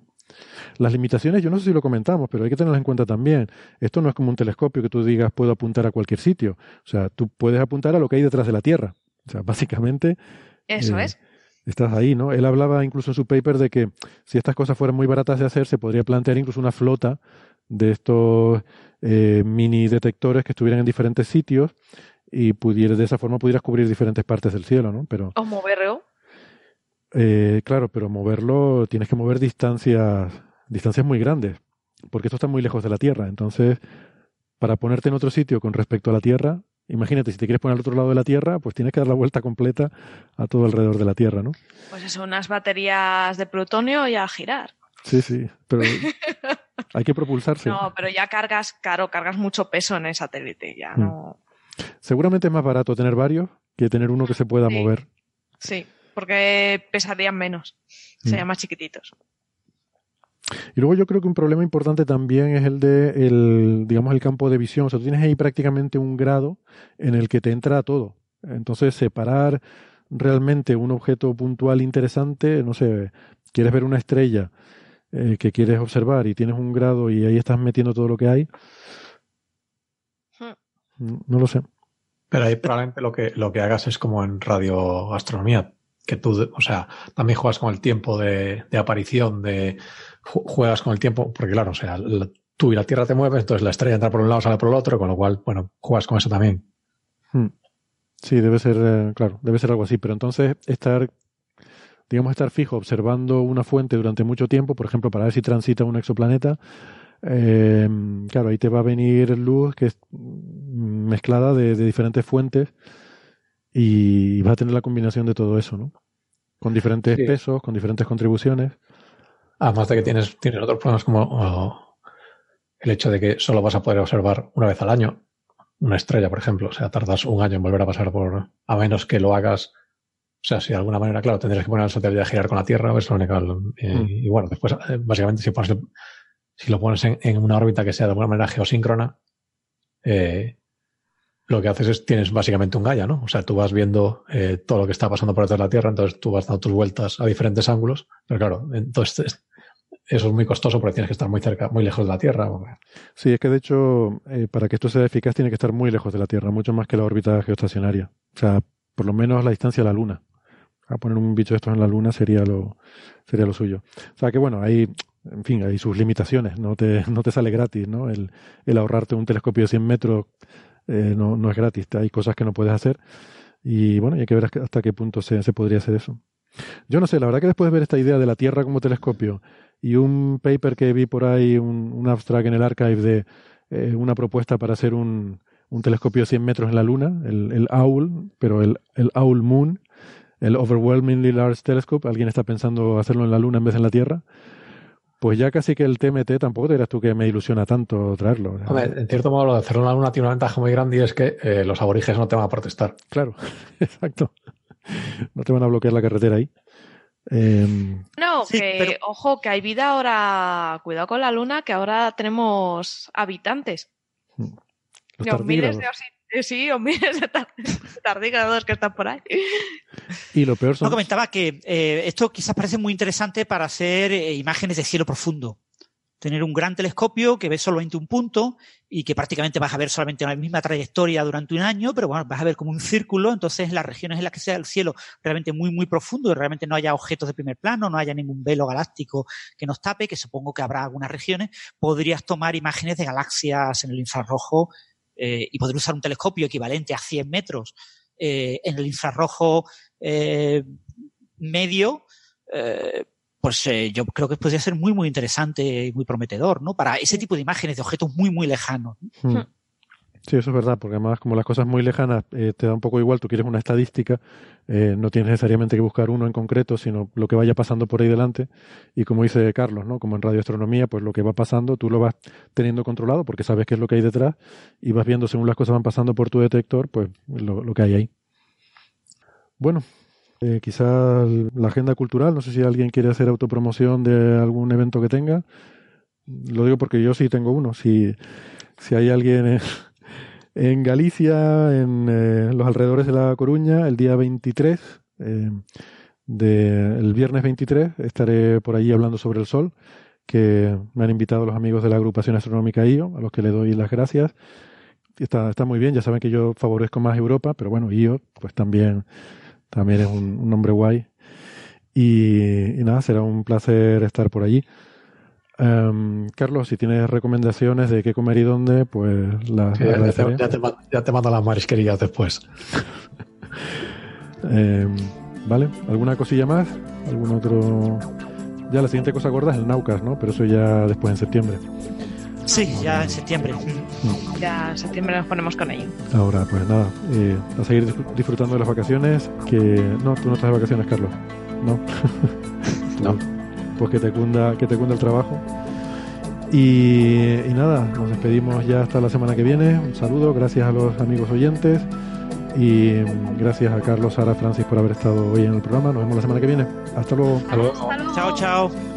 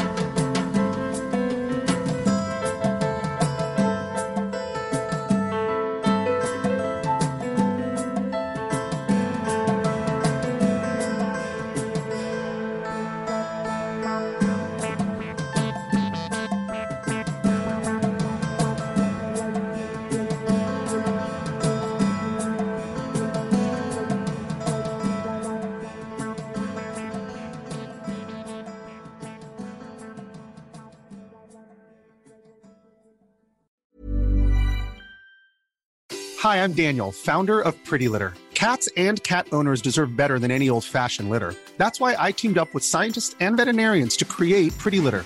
Its innovative crystal formula has superior odor control and weighs up to 80% less than clay litter. Pretty Litter even monitors health by changing colors to help detect early signs of potential illness. It's the world's smartest kitty litter.